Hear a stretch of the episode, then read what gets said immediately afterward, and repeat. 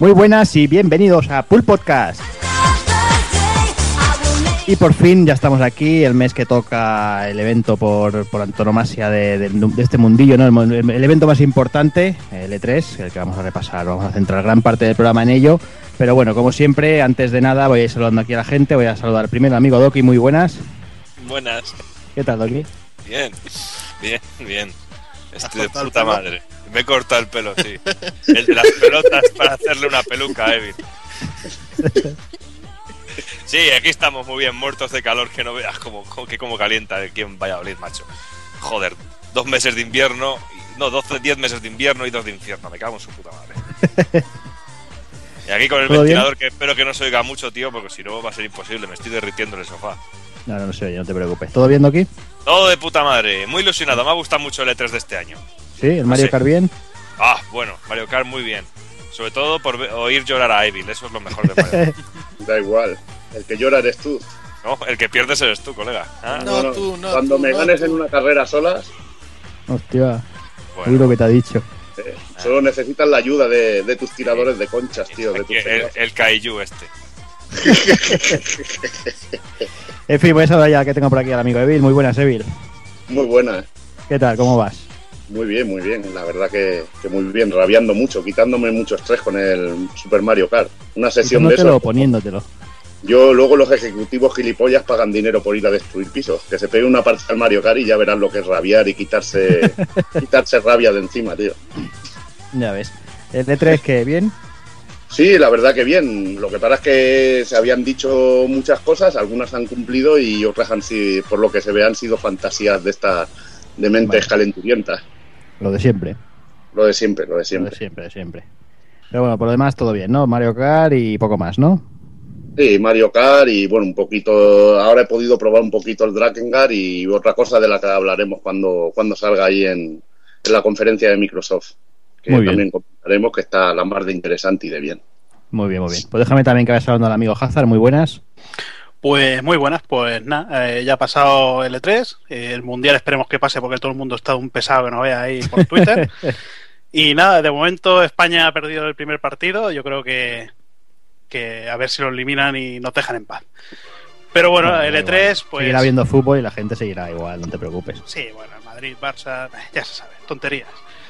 Pero bueno, nosotros seguimos con nuestras tonterías. El E3 pasado, ha pasado, eh, buenos juegos y la verdad es que estoy por pillar hasta, hasta la Wii U. Si me sacaran un juego con el Reggie luchando con el Iwata, Hombre, eso sería Goti es que directamente, como, me sacan ese juego, macho, ya me compro la Wii de cabeza. Me hago Nintendero ahí, me tatúo en el, en el brazo Nintendo. bueno, bueno, luego lo, luego lo comentaremos todo esto ahí en la, en la conferencia. Pues, ¿Todo bien por lo demás, Hazard? Sí, eh, de momento bastante bien. Vale. Calor, calor, Muy bien. Pero, pero bien. Calor, ¿no? Sí. Me imagino. Como en todos lados ya, porque a esta altura ya estamos pasando calor, ¿no? Takokun, muy buenas.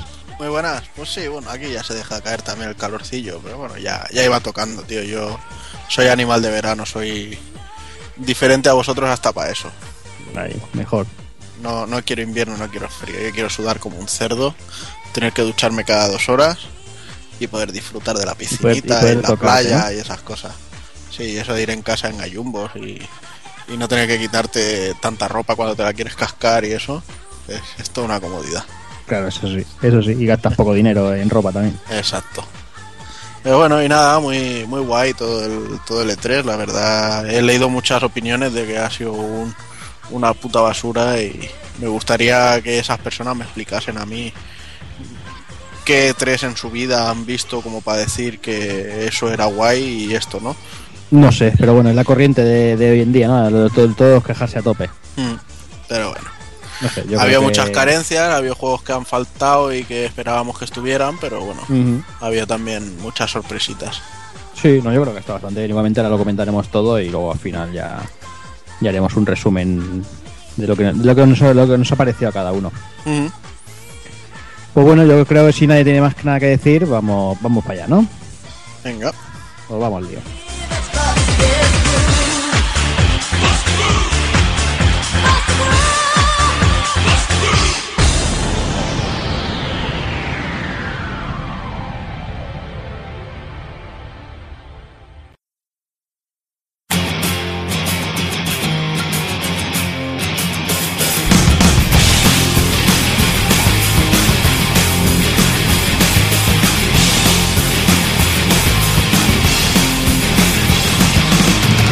Y para el 31 programa comenzaremos como siempre con las noticias, las cuales dedicaremos íntegramente al ya pasado E3. Seguiremos con las novedades, analizaremos Mario Kart 8 y remataremos con el ending.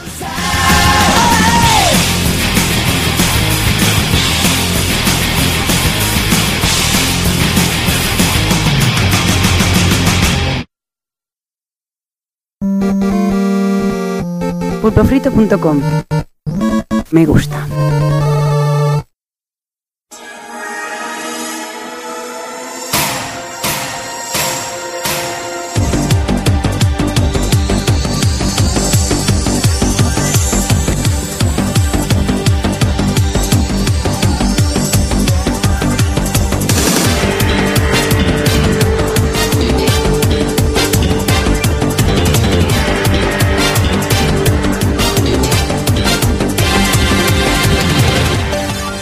Como comentamos al principio, eh, semana grande, mes grande, eh, bueno, el evento más importante del año en cuanto a videojuegos, el E3, eh, ha pasado esta semana, justo acaba de terminar y vamos a pegarle un pequeño repasito a todas esas novedades, a todos esos juegos que, que han ido apareciendo y a ver, a ver lo que opina aquí el personal. Me gustaría empezar primero por lo que era el pre-3 antes de, dar el pistoletazo de salida. Tuvimos alguna pequeña cosita, tuvimos Hazard, el- la presentación de CD Projekt con ese pedazo de The Witcher 3. Bueno, la verdad es que sí, pero es que parece que ahora que va a salir en Play 3, ahora todo el mundo conoce la saga de Witcher. Hombre, claro, Todo- desde el primero. todo- sí, sí, y tanto. En Play 3 no sale, ¿eh? Bueno, en Play, en Play 4. Perdone, perdone Eh, usted, señor tiene- de nueva tecnología, nueva Perdone usted, generación. Ima- Imagínate que por tu culpa ahora se compra la gente la Play 3 para jugar al Witcher. ¿Pero ¿Quién coño no tiene una Play 3? Los nintenderos que se quedaron con la Wii. Y, ahora en vez de comprarse una Wii, o se compra la Play 3 porque tiene más juegos y la misma calidad. Pues bueno, pues, pues eso. Que la verdad, pues como siempre, ¿eh? ¿Qué te espera? Claro. Bueno, Witcher 3, Hazard, Witcher. ¿qué opinas? Hombre, el vídeo que se vio, la verdad que técnicamente una, una auténtica maravilla, pero eh, ya vimos un poquito después de jugabilidad que todavía mejoraba un poquito más, pero bueno, como eso es la conferencia de Microsoft, mejor dejarlo para, para luego, Muy bien. no sé. Sí, Bueno, yo yo, de, quieras. yo de este juego lo que me da muchísima rabia que no conozco ni el primero ni el segundo. Y es de las cosas que yo digo que a mí si me trajeran un HD con el primero o el segundo, o una reedición de los dos para Xbox One o Play 4, Son- para lo que sea, ¿sabes? Pues yo lo compraría directo, pero es que me da miedo que un juego como este, sin conocer los dos anteriores, lanzarme a ellos. El segundo puedes jugarlo en, 3, en 360, ¿eh? en Play 3. Sí, pero, sin- pero sin jugar el primero, es que ese es el problema, es que no... Bueno, te lo miras en YouTube como hace mucha gente, coño. Ah, no me gusta mirar YouTube, no. Yo lo Cago en engancharía. pie, pero- que, que yo, pillé, yo pillé primero el Uncharted 2 y no pasó nada, tío. Y me lo pasé pipa, tío. Pero luego te dolería jugar al 1 después del 2, pero bueno. No, no, no lo he jugado, tío, y creo que no Ah. lo jugaré. No, mejor no lo juegue ya a estas alturas. Vaya, seguramente. Bueno, pues nada, después de esto oficialmente eh, se filtró la misma mañana, se filtró el vídeo de Metal Gear Solid 5 y también el de, Battlefield, pero poco más. La verdad es que, que este año las filtraciones eh, han, han estado bastante comedidas y no han destruido demasiadas cosas. Y hablando de filtraciones, eh, al final la lista que se filtró anteriormente se cumplió, porque es que ni, No, Ni de No, Habían cosas que sí, pero las cosas, las cosas más, más típicas, las lo, lo que se suponía que iba a hacer a, a romperlo todo, eso no, nada, todo, era todo falso. Era todo sueños de, de fanboys. Sí, Fanboy de cada compañía húmedos. y de venga, voy a poner todos los juegos que quiero y alguno saldrá. Y ya por Mm. pura lógica, o sea. Sí, sí. Solo lo más claro fue lo que se ha, lo que se ha ido confirmando. Pero bueno, empezamos ya lo que comentábamos, pistoletazo de salida, como los últimos años viene siendo lo normal, conferencia de Microsoft. Una conferencia que quizás no teníamos muchas esperanzas, o sí, no lo sé. No lo sé si por aquí había muchas esperanzas tras el, esa, otra, otra bajada de pantalones más con el tema de Kinect esta vez. Eh, íbamos un poco incrédulos y la verdad es que yo creo que no decepcionaron, eh, no, no hubieron grandes anuncios, pero se centró en lo que todos queríamos, que eran los juegos, básicamente. Sí, es lo, que tiene que, es lo que tiene que lo presentara un ser humano, como dijeron los de Sony, ¿no? un humano se metiera en Microsoft y lo presentara. Dijo, todo van a ser juegos y la verdad que cumplió la palabra. Sí, sí, yo creo que es eso que le- era lo que le hacía falta. Y empezaban con ese tráiler de, de Call of Duty Advanced Warfare, que la verdad es que bueno que anunciaron que tenían un contenido exclusivo temporal y creo que, que, bueno eh, técnicamente yo lo que vi me gustó me gustó jugablemente después el multi ya veremos pero técnicamente y el tipo de juego y eso yo creo que Tagokun también le, le hizo un poco de tilín el, el Sí. tema de, de mezclar armas ah, modernas y bueno futuristas y eso creo que Yo creo que la campaña como mínimo caerá de este juego. Tiene, Mm. tiene muy buena pinta. Las campañas normalmente no suelen decepcionar, más cortas o más largas, pero yo por lo menos yo me las he pasado todas y yo creo que en todas las he disfrutado, la verdad. Muy peliculeras, eso sí, pero bueno. Yo creo que, que bien. Tras el, el pequeño gameplay, que bueno, pequeño gameplay, tras el gameplay que nos enseñaron, pasaron a Forza Horizon 2, eh, anunciando que, que con, el, con la compra te regalarían el circuito de Nürburgring gratis para, para Forza 5. El juego tiene previstos ahí el 30 de septiembre con 200 vehículos, mundo abierto, opción de hacer clubs hasta 1000 personas y, y hablan de meteorología variable, que bueno, veremos a ver en qué queda la cosa. Ya sabéis, Forza Horizon, el, el lado un poquito más arcade de, de- la, de la saga, por decirlo de alguna manera. Sí. Y de recordar que la versión de 360 la hará la gente de Sumo Digital, que son los del Sonic Adventures All Star Racing y, y, bueno, los que han hecho las conversiones de Outrun 2 y esto, que son gente bastante buena y puede, puede llegar a resultar hasta una versión bastante buena. O sea, Ujú. Hay esta esperanza en la de 360. Pues hablando de conversiones, hay que recordar también que la del Call of Duty Advanced Warfare, las de Play 3 y 360 las está haciendo la gente de High Moon Studios. O sea que habrá que ver cómo salen, porque Bueno, si es el, si es el equipo del, del Deathpool, podemos pasar miedo. Si es el otro equipo, pues puede estar bastante mejor. yo creo que pasarán miedo igual. O sea, los fanáticos de esta saga, no sé yo si se adaptarán a, a, a esta compañía. Ya veremos. A ver qué les sale. Sí. Pero bueno, tras Forza Horizon venía tocaba el turno a Evolve, que bueno, presentaba la, bueno, lo que sería la beta multijugador y bueno, con desca- sus descargables y todo eso, que bueno, que en principio mm, yo sé que, que a Evil este juego también le hace, le hace tilín.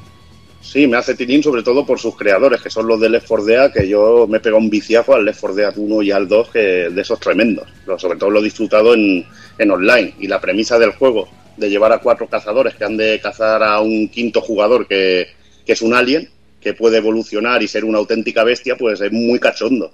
Y verte ahí como un pedazo de bicho te está atacando y lo lleva a otro jugador y te va puteando y todo eso, pues es la mar de cachondo.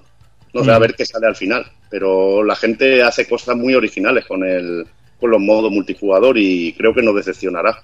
Ujú. Sí, sí, la verdad es que el multijugador tiene buena pinta y tiene, tiene pinta de, de ser. Bueno, de ser eso, de ser entretenido y muy divertido como fue el Left 4 Dead, vaya. La lástima es eso, que, que seguramente solo sea un juego multijugador. Bueno, ya te digo, yo es que le pegué horas y siglos y al Left 4 Dead y, y bueno, tenías también la campaña de jugar cuatro jugadores en cooperativo y que la máquina te llevara a los zombies y bueno, estaba cachondo. O sea que yo creo que, que te lo puedes pasar bien. Sí, yo creo que sí. Y bueno, tras esto dábamos paso a Assassin's Creed Unity. Yo creo que el juego que va a sufrir el, el downgrade porque Takokun, yo lo que vi ahí, yo eso no lo veo yo en una, en una One ni una no. Play 4. ¿eh? Lo que nos enseñaron se veía increíble. Veremos Sí, a ver qué pasa, pero a ver. Recordemos que cuando nos presentaron el Watch Dogs también se veía esto así. Y claro, a ver, yo quiero pensar que realmente el motor gráfico que ha desarrollado Ubisoft para la nueva generación es así de potente ya. Me sería increíble, porque es Y- que es y- eso. O sea, y pens- la, y pensar la eso. ciudad, los personajes y todo eso, muy brutal. O sea, Y pensar eso, que como el Watch Dogs ha tenido que salir también en, en las de anterior generación, pues que por eso hayan tenido que, que ajustarse más para, para poder lanzarlo en todo. Pero el Assassin's ya es la prueba definitiva porque solo va a salir para nueva generación. Entonces habrá Así- que ver. Ya dijeron, aquí es donde arranca la nueva generación. Exacto. Pues sí, Lo que lo, lo fue curioso es que no enseñaron nada de, de los Assassin's Creed de, de la Play 3 y 360, que se supone que también iba a salir un juego este año. sí, Pero bueno. sí, sí, pero lo un poco. Y no sé, lo que enseñaron la verdad es que fue increíble. O sea, esa demo de cooperativo a cuatro jugadores, con tanta gente, la agilidad con la que se movían los asesinos, no sé, el detallado de los escenarios, exacto. Brutal, muy brutal. En la calle, te metes dentro del edificio y cómo se ve todo. increíble. O sea, si en el mes de octubre de este año ya son capaces de hacer eso con estas máquinas, Que me la podemos aplaudir, ¿eh? ole. O sea, es que no, no hay más. Totalmente. Si es que, si es que es eso, que Watch Dogs tuvieron que han tenido dos años para estropearlo.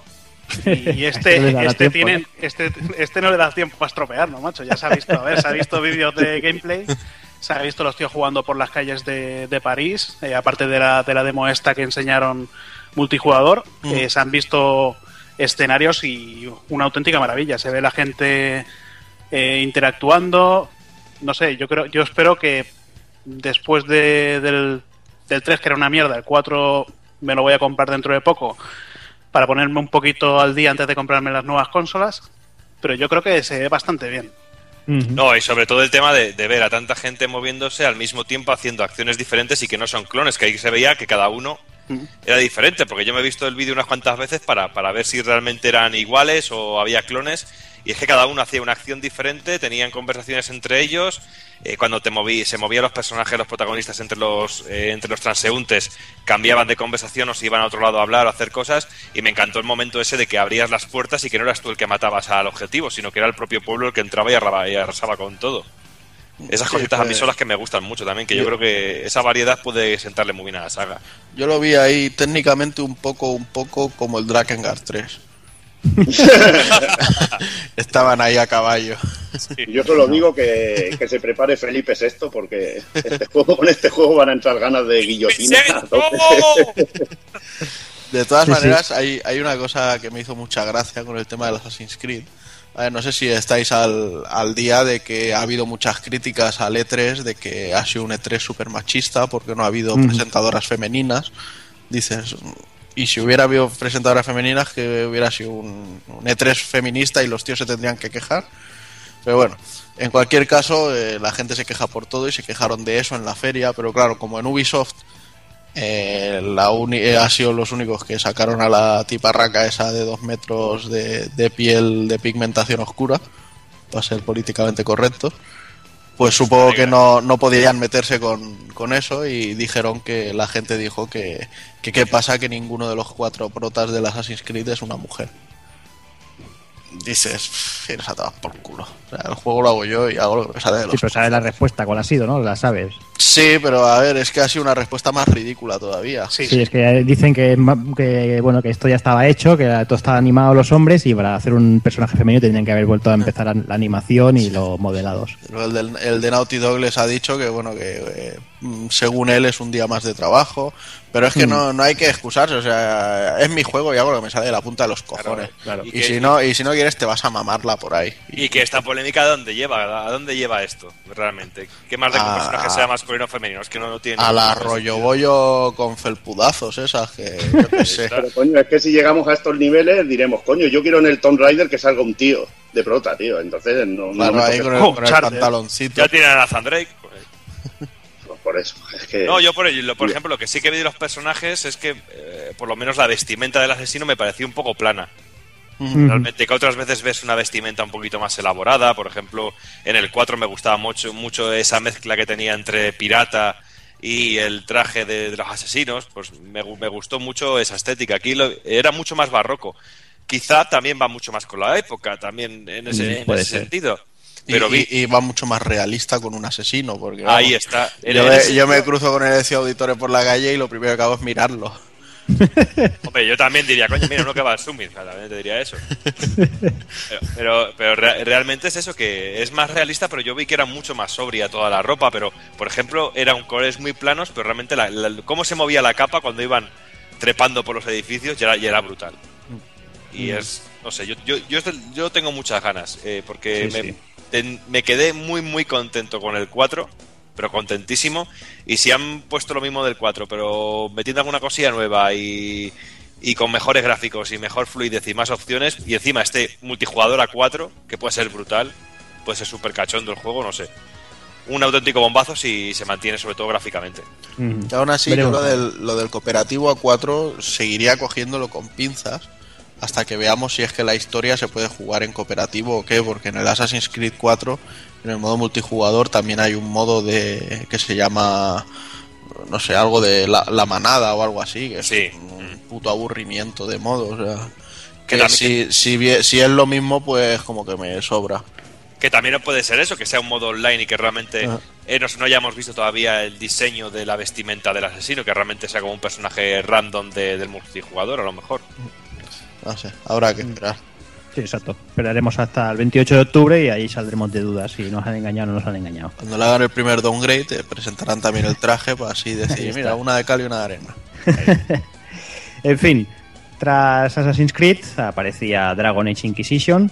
Bueno, con- también hablamos de contenido exclusivos temporales y bueno, ya sabéis, el Dragon Age, la tercera entrega que parece que quiere volver un poquito a los orígenes del primero y veremos si lo consigue. No sé si por aquí alguno tiene ganas de hablar de Dragon Age, no lo sé. Me da un poco de miedo porque el, primer- el primero me gustó mucho y el segundo fue una decepción brutal realmente.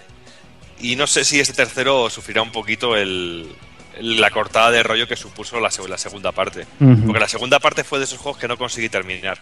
Que no Mm, conseguí Yo sí que lo terminar terminé, a, a mí no me desagradó, lo que pasa que sí que para ser un juego de rol era demasiado dirigido todo, demasiado cerrado, no podías eh, hacer apenas variaciones en lo que tenías que hacer y la verdad es que... Y, y una historia además muy típica, demasiado, Sí, demasiado no, típica. no me atrevería a decir que es malo ni que es mal juego. No, no, no, el juego estaba bien. simplemente, simplemente que es que llegó un día que dije, es que no me apetece jugar.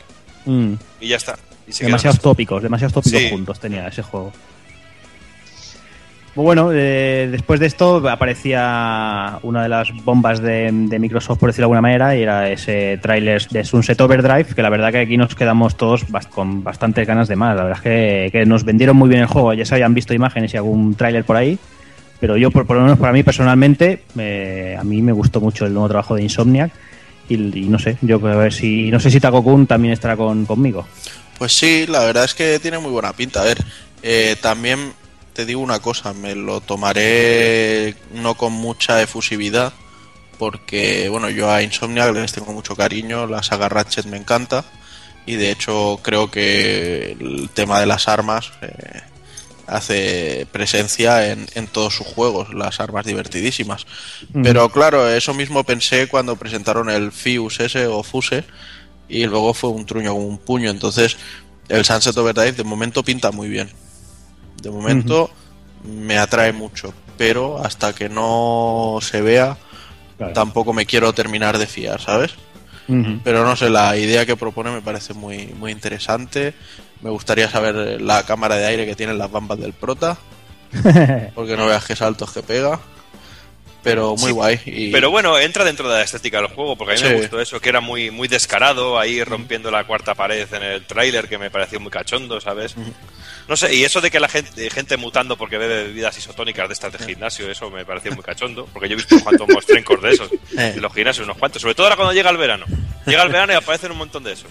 De los que se peen bien, ¿no? Con la proteína. Ahí está. A mí lo que más me gusta del juego es el rollete también, que tiene un poquillo así, y ese radio y poderte colgar por los sitios y pegar tiros desde arriba, y eso me mola. Si hacen bastante interactiva la ciudad, puede ser, puede ser muy divertido, y yo la verdad que, que lo tengo ahí. Este juego seguramente me lo coja para la One y así le saque un poco el polvo, que está, está la pobre cogiendo mucho. Sí, además, otra de las cosas buenas es que sale en octubre, o sea que, No, es que que llega octubre- este año. ¿Cómo viene octubre también, macho, este año? Madre mía. Si octubre y febrero, el febrero del año que viene también lo metes, es como el de este casi. Sí, yo, yo aún estoy temblando con el febrero de este mes, ¿eh? pero todavía, todavía estoy ahí. Eh, sí, sí.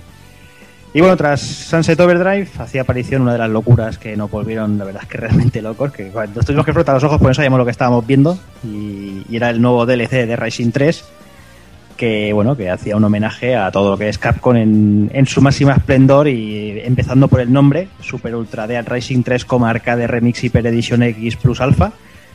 Brutal, increíble, o sea, tan increíble que, que Doki tardó un minuto en, en entrar al bazar a por él.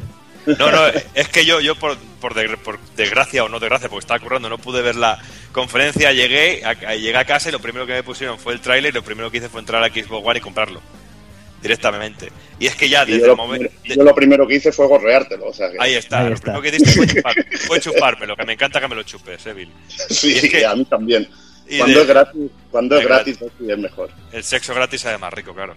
Ahí y es que y es que nada más ponerlo, nada más poner el DLC ya es que ya es que mola, porque sale como la especie de cuando arrancas una recreativa, lo de RAM OK, ROM no sé qué, así, y todo eso, el símbolo de de no, no tomes drogas y toda esa mierda, y luego el, el, el logo de Capcom clásico, y ya como te anuncian el juego al principio, lo de Super, Ultra, Dead Rising 3, Arcade, Remix, Hyper, Edition, X, Plus, Alpha, ya es para descojonarse y caerse de espaldas, tío.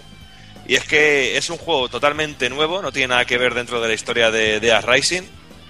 Eh, tenemos para seleccionar a cuatro personajes principales y desde ahí pues es ir superando eh, diferentes fases, muy, muy arcade todo, de elimina 200 zombies, elimina 100 zombies, destruye no sé cuántas Destruye bombas, esto, sí. ve avanzando y... enfréntate, enfréntate a Super Zombie y todo para conseguir Cenis, que es la moneda de Capcom clásica, tío.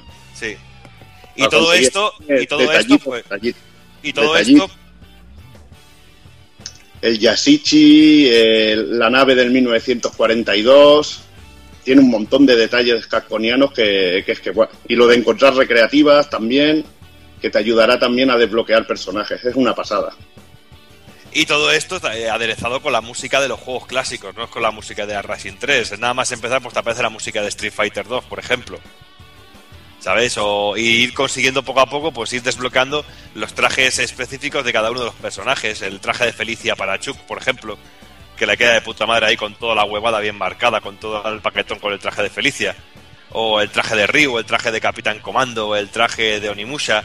Pues no sé, muy cachondo, un homenaje continuo y sobre todo que te das cuenta de que hay músicas que ni las reconoces. De juegos que dices, coño, ¿y esto de qué juego es, tío? Porque a lo mejor es de un juego de NES que está ahí por ahí perdido de la, de, la, de la mano de Dios y que, y, que, no conoces. No sé, un auténtico homenaje que es, que es una auténtica delicia. Yo me lo pasa con el juego genial y tiene multijugador para jugarlo cuatro jugadores a la vez. Muy, muy, muy divertido. Y no tan caro, ¿eh? Porque ha sido 9,95 euros, creo, más o menos. Genial, pues la verdad es que, se agradecen estos guiños así de, parte de Capcom. No sé, yo creo que, que ha sido una genialidad que se han sacado de la chistera y la verdad es que, que les ha quedado algo, la verdad es que cojonudo. Y yo creo que en realidad esto ha nacido en plan, hostia, llega el E3 y no tenemos una puta mierda para hacer, no, no tenemos juegos, el Deep Down, vamos a enseñar nada y menos, ¿qué, hacemos? Y habrán dicho, va, pues venga, vamos a hacer algo, un, un DLC más para el Dead Rising. Y algún Lubreras tuvo la super idea fumado y, mira, ya ha funcionado bien, pero ha sido tristísima Capcom este, este año. Mm. Ujú. Sí, sí, pero bueno, yo creo que luego eso lo comentaremos al final, a ver lo que nos ha, ya digo, las, en lo que nos ha parecido todo en general, yo creo que queda- quedará tiempo un poquito. Después hacía aparición Den Central, que bueno, que realmente tampoco es que hiciera aparición, simplemente lo mencionaron por encima y es de agradecer que, que no nos pusieran a gente allí bailando y haciendo cosas que, nos aburren. Y después eh, apareció Fable, Fable Gen- Legends, un juego que, aquí creo que el equipo, la saga Fable, no, no les acaba de, de- de gustar, pero Doki, este, la verdad es que nos convenció bastante. Hombre, sí, a mí me gustó bastante lo que vi, por lo menos el acabado gráfico era muy bonito. Y por lo menos no prometieron nada descabellado, como haz una herida a este árbol y dentro de 20 años seguirá ahí la herida. ¿Sabes? Sino que dentro de todo lo que prometieron parecía muy lógico todo y se veía muy bien. Yo cuando llegué a casa que me dijiste, mírate este tráiler, mírate este otro, cuando dijiste el de Fable, el de Fable realmente no me apetecía una mierda verlo, porque no tenía, Mm. después del 3 no me apetecía, pero he de confesar que cuando vi dije, joder, qué bonito, qué cachondo se ve, que, no sé, le vi como un lavado de cara, no sé, quizá habrá que darle una oportunidad, a lo mejor nos volvemos a llevar una hostia. Pero bueno, oye, no, mala creo. pinta no, mala pinta no tenía, ¿eh? Tenía, Eso es que como ya, como ya no está el molino GT ese, pues debe ser. Pues es lo que hay. Sí, toda la pinta. Se habrá ido a Y le ha, sentado, le ha sentado bien que lo enfoquen más a la acción. Porque verlo de congelar al ogro gigante y luego partirlo a cachitos, pues esas cosas molan, tío. Yo no sé por qué, pero a mí me, me quiere recordar como si fuera una versión 3D de, de un King of Dragons. Sí, algo así. Pero bueno, Yo veo más tipo Gauntlet, no sé, Sí. pero bueno. Bueno, pero No sé, todos esos juegos son más, más o menos tipo así. Mm. Ya sabes, el camino de Orin seguirá, eso seguro. Espero que no. Y nada, después de este aparecía Project Spark, que bueno, a mí personalmente eh, ni frío ni calor, no sé si alguno de los Pasa. presentes. Pasa palabra. Así ah, no sale. Conker. Que sale Conker. Y ya está. Sí, lo único. Pero bueno, a mí como yo, Conker tampoco es un personaje que me haya hecho demasiada gracia nunca, no... Ah, vale, animalitos. Bien. Un bicho Piensa-. Piensa que como ahora a Rare le dan la patada con lo del Kinect, pues eh, algo tendrán que hacer, ¿no? Sí, no, claro. Eh, Claro, eso está claro. No, no se iban a poner a hacer juegos de verdad otra vez. No, no, hombre. Eso nunca. Sí, esos sueños húmedos de Battletoads y esas cosas, pues han desaparecido. sí, sí, eso se ha perdido todo en el, en el abismo. Y nada, una sorpresa que nos llevamos fue Ori, eh, un juego exclusivo para el Live de Xbox One, que yo creo que, que, que todos nos quedamos enamorados, Takokun. Pues sí, de hecho yo pensaba que sería algún tipo de DLC para el Shield of Light, porque me parecía un calco extremo todo el tema del arte y, de- y del estilo gráfico. Pero con mejor animación, la verdad. Sí, bueno, vale. Eh, pero no sé, la verdad me, me llamó la atención, eh, lo vi muy muy bonito, bueno, ya me la llamó el Child of Light, pues no sé por qué no me la iba a llamar este, ¿no? Y luego ya cuando se vio el tema del gameplay, que es más rollo plataformero, pues también la verdad es que se apetece mucho. Y en un primer momento me, me picó mucho, pero luego ya cuando vi que era Xbox One y, y Steam, pues dije, bueno, dentro de lo malo, si no me hago con una consola, puedo, puedo pillarlo en PC. Algo es algo. Y otro que presentaron también de este rollo fue el, el, el Cuphead, dibujo, rollo dibujos animados de, de Disney de los 70 y todo eso, que tenía una pinta increíble. Y también pasa lo mismo, también es eh, Xbox One y Steam. Imagino que, que Microsoft quiere sacar juegos para, para ambos sistemas, para no dejar también al PC de lado. Y bueno, mira, por ahí nos salvaremos de momento, hasta que decidamos si la pille o no. Bueno. Pero do- dos señores juegacos, ¿eh? muy a tener en cuenta. Totalmente. No sé, Bill Ryu, ¿qué opina de Ori? Hombre, a mí me encantó, la verdad. El arte que mostraba el juego y, y cómo se movía. Veremos cómo acaba, pero la premisa es buena. Y el otro No que tiene pinta de acabar mal, exacto. Que- Sí, el otro que comentaba Juan, que tú mismo, cuando lo viste, vimos así en el vídeo, así de pasada, dijimos, hostia, qué puta pasada, cómo está animado Mm. esto. Pues ese Sí, sí, el- sí. era brutal, tío, también, brutal. Sí, sí, totalmente ahí que le seguiremos la pista, pero seguro. Y luego ya tocó el- la vaca sagrada, la- el, anuncio grande, por decirlo de alguna manera, aparecía Halo en el, en el escenario, eh, empezaban con Halo 5 y esa Halo Master Chief Collection, que bueno, que ya sabéis, eh, del 1 al 4 remasterizados, al igual que hicieron con el Anniversary, que incluso tenemos la misma opción aquella de, bueno, que tocando un botón podemos eh, pasar de, un- de una versión a otra. Además de, de más de, mil, de 100 mapas en el multi, prometen 1080 60 FPS y servidores dedicados. Además de todo esto, las putillas de los, de los logros, 4.000 puntazos de logros ahí metidos en, Ahí en la compilación. No sé, creo que es una, es un, es una buena apuesta, es, es bastante, bastante bestia. Y además, además, para rematar, si se hace la reserva, se tendrá acceso a la beta de Halo 5, de Halo 5 Guardians y además y a la serie de Halo Nightfall, que es la serie que bueno que en principio va a hacer Ridley Scott sobre, sobre la saga. No sé, Bill, yo creo que esto va a caer de cabeza, ¿no? Sí, hombre, esto lo pillo solo por el remozado gráfico y si los juegos te van a 60, tío, pues ya es un pasón. Aparte que, que la mejorada gráfica es bastante, bastante importante. La verdad que mola cuando se hacen remasterizaciones así con cariño y esto está de la hostia. Y luego aparte lo de poder jugar todos en multijugador, el modo historia y todo, pues te puedes quedar horas y horas de, de vicio. A quien le mole los Halo, pues lo va a gozar, pero cosa mala. Y para todos aquellos que mejor no se han podido acercar a la, se- a la saga porque no han tenido una Xbox y poder tenerles todos de golpe a precio de, de un solo juego seguramente, o sea que está de puta madre. Sí, unos 60 dólares creo que salía. Ya ves. ¿Y a esto que le harán doblaje nuevo o me le meterán el del 2? No, y le meten el, el el del doblaje 3 en de inglés, manda mandado? El inglés. doblaje en inglés con subtítulo en castellano. Por suerte se podrá jugar al Halo 2 en condiciones, Menos mal. ¿no? Mm. porque el doblaje caribeño le sentaba muy mal. ¿Y el Sí, sí, poncho? no, hay, no hay poncho, no hay DLC No del poncho, poncho. ese que, No, que ya no llevaba hay- en el desierto. Ya no hay Halo Kenshiro, tío, ya no. Joder, pues vaya, ha perdido mucho, ¿eh? Sí, sí. Y bueno, tras esto aparecía lo nuevo de los creadores de Limbo, Inside, que también Takokun nos dejó bastante emocionados el juego. La verdad es que tiene también una pintaza increíble. Sí, se veía bastante majo. A mí personalmente me agradó, pero tampoco me dijo demasiado. Pero bueno, Limbo, la verdad es que me gustó mucho y, y no hay por qué dudar ¿no? de, del trabajo que van a hacer. Ujú. Y bueno, luego vino el- la una ristra de juegos indies, eh, unos, unos cuantos, un puñado. Aquí venía dentro el Cuphead que comentaba Takokun hace, hace un rato y otros, y otros cuantos más. Más tarde, pues aparecía el Rise of the Tomb Raider, También eh, se había escapado por ahí el.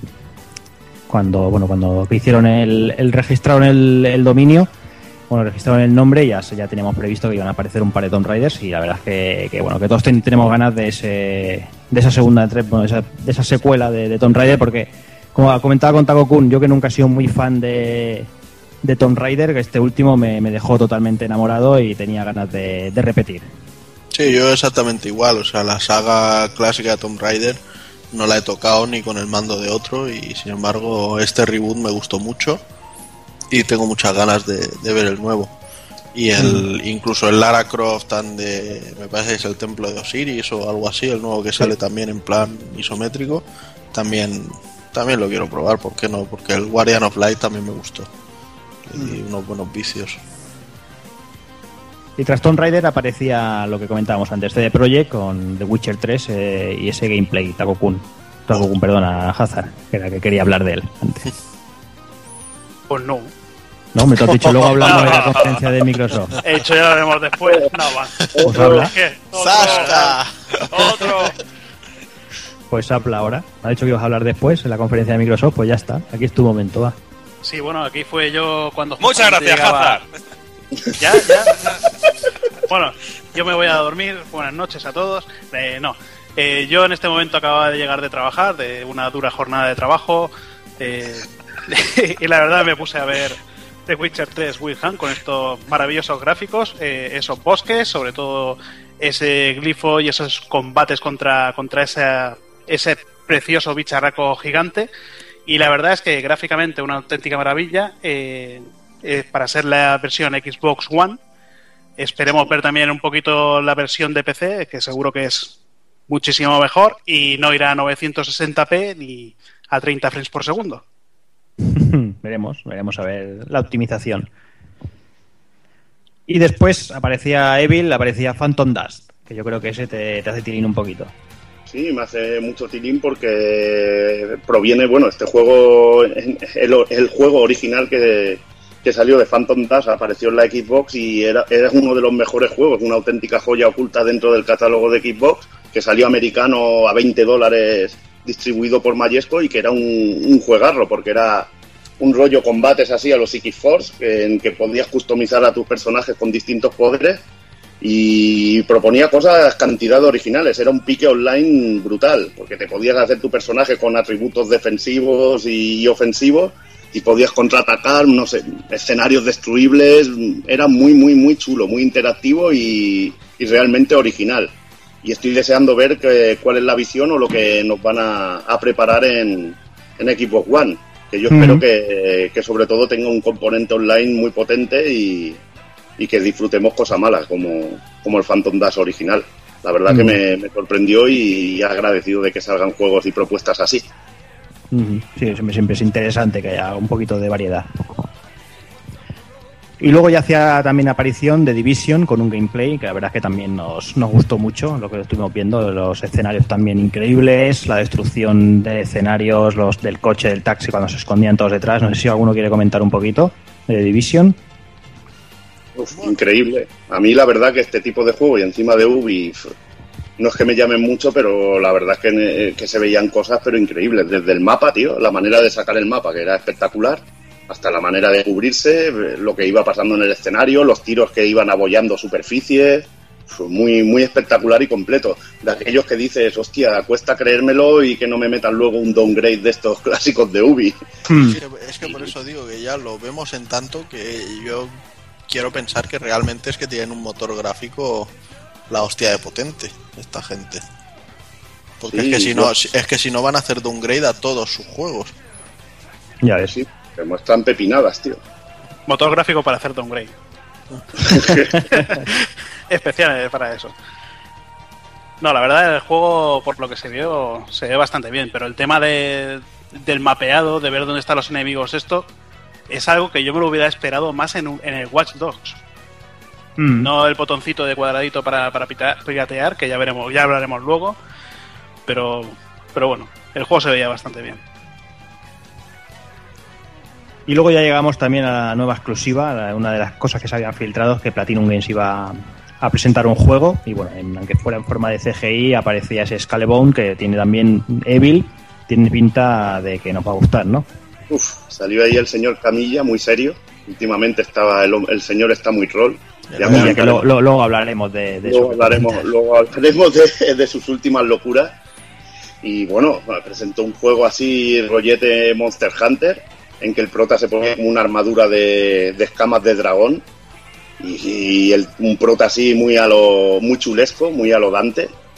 Y veremos por dónde sale el juego, que me estoy viendo un juego de acción con fasecillas también un poquito a lo Panzer Dragon, en que puede ser muy tremendo. Veremos al final cómo acaba, si no es un multijugador online o alguna cosa, pero yo espero que sea un juego de acción, que es lo que, lo que en principio dicen, un juego de acción con el sello de Platinum, o sea, calidad total. A ver lo que son capaces de hacer en una One. Yo desde luego ya estoy empezando a tener sueños húmedos con el juego. A mí me da sensaciones de que pueda ser un, un Monster Hunter directamente. Bueno, con un, con un protagonista así no creo. Sería Eh, Espero un- que no. De decir, cojo al Dante que es mío y, y voy a hacer un Monster Hunter. Jódete, Capcom. Monster No. Yo pues sí, yo veo un Monster Hunter, pero si lo meten con el sistema de combate que le mete Platinum, pues puede ser tremendo. Sí, la Pero verdad bueno, es que sí. Ya veremos. Ya veremos a ver cómo acaba la cosa. A ver, de momento una CG. Esperanzado, esperanzado y, y que al ser Platinum seguramente no me decepcione. Bueno, independientemente de que sea buen juego o no después, lo que sí que hay que decir es que ha sido un buen movimiento por parte de Microsoft y bueno, y de Platinum que ha demostrado ser una pretty woman, ¿no? De soy la más puta y el que más dinero me dé, el con el que me caso. Bueno, pero es Sí. una putilla de lujo, que hay. coño. Lo Sí, que ha, hay, sido, ha sido un movimiento muy acertado. es lo que hay. Cuando, que- hace- cuando haces las cosas bien, te salen novias por todas partes, tío. Es lo que hay. Ya, ¿eh? Y, esp- y espérate tú que igual luego saca en exclusiva Bayonetta 3, eh, te regalarán Bayonetta 2 y aparte te regalarán el 1. Bayonetta 1. Sí, Claro. Sí. No creo que regalen el Bayonetta 2 de Nintendo en otra plataforma. ¿eh? No creo yo que. bueno, tampoco iban a regalar. Decía el tío que no iba a sacar el 1 y, al final lo saca. Sí, pero, bueno, el pero un- el estando uno ya de- Nintendo es diferente. Ya con Eh, Nintendo- el uno es de Sega y es Sega la que dice si se sale o no. Y han tenido que pagar Nintendo a Sega para sacar el 2. O sea, es más normal que salga. ¿eh? Sí, pero también pensábamos que el primer Mass Effect no saldría en Play. Bueno, pero ahí, no Ah. sé, ahí yo, yo veo otro rollo. No creo que lo suelte Nintendo eso. El pantallazo en negro, pesa quien pese, seguirá estando en la One y en la Play 4. Sí, no, yo desde luego, yo el primer día lo compraré para la Wii U directamente. No, ahí no hay discusión alguna. Y bueno, y finalizando ya, eh, hacía, bueno, me presentaban Crackdown, que no sé si, a mí personalmente no me dice nada la, la saga, no sé si alguien quiere decir algo de Crackdown. No. No. Pues nada, con esto cerramos eh, la conferencia de Microsoft y vamos a pasar un poquito más para adelante y vamos con la conferencia de Electronic Arts.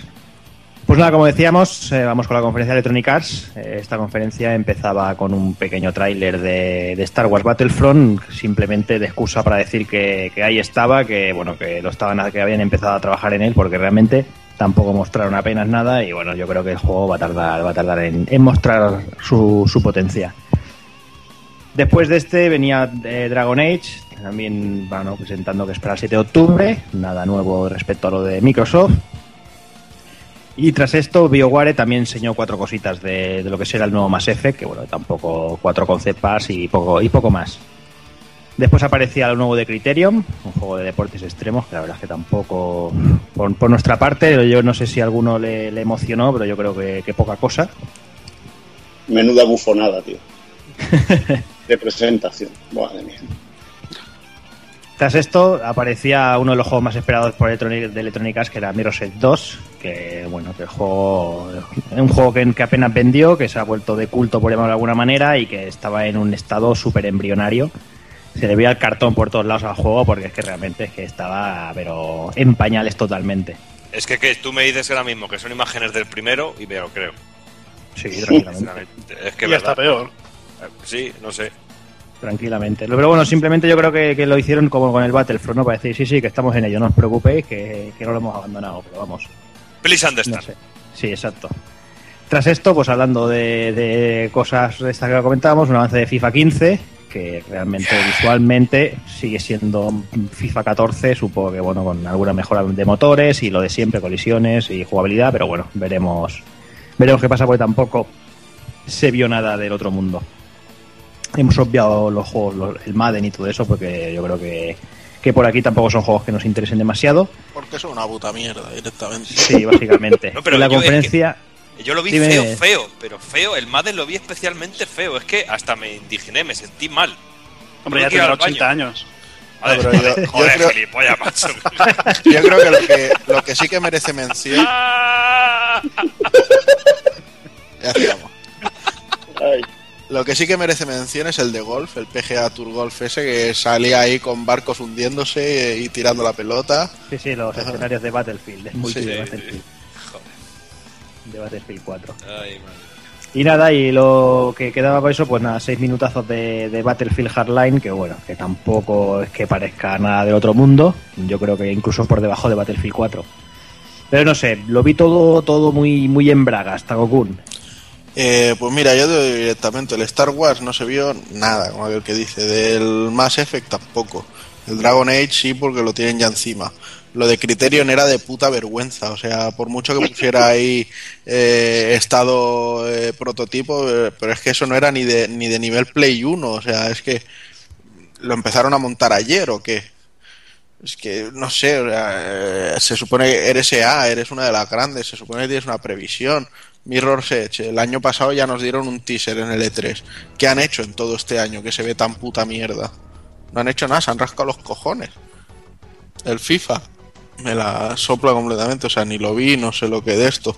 Los de deportes, ya te digo, a cuál peor se veía y a qué idea más gilipollas. Y el Battlefield, la verdad es que después de ver el, el, el Call of Duty, el Battlefield parecía una puta bazofia directamente. O sea, eh, no me mola ser tan, tan crítico, pero me pareció que la conferencia de Electronic Arts fue de, de decir eh, el año que viene no os invitamos a que vengáis a la feria. O sea, ni aunque paguéis vosotros, no, no os queremos aquí. Fuera. Fue, fue sí, horrible, fue horrible. Todo un ejemplo de lo que no hay que hacer. Sí, sí, totalmente.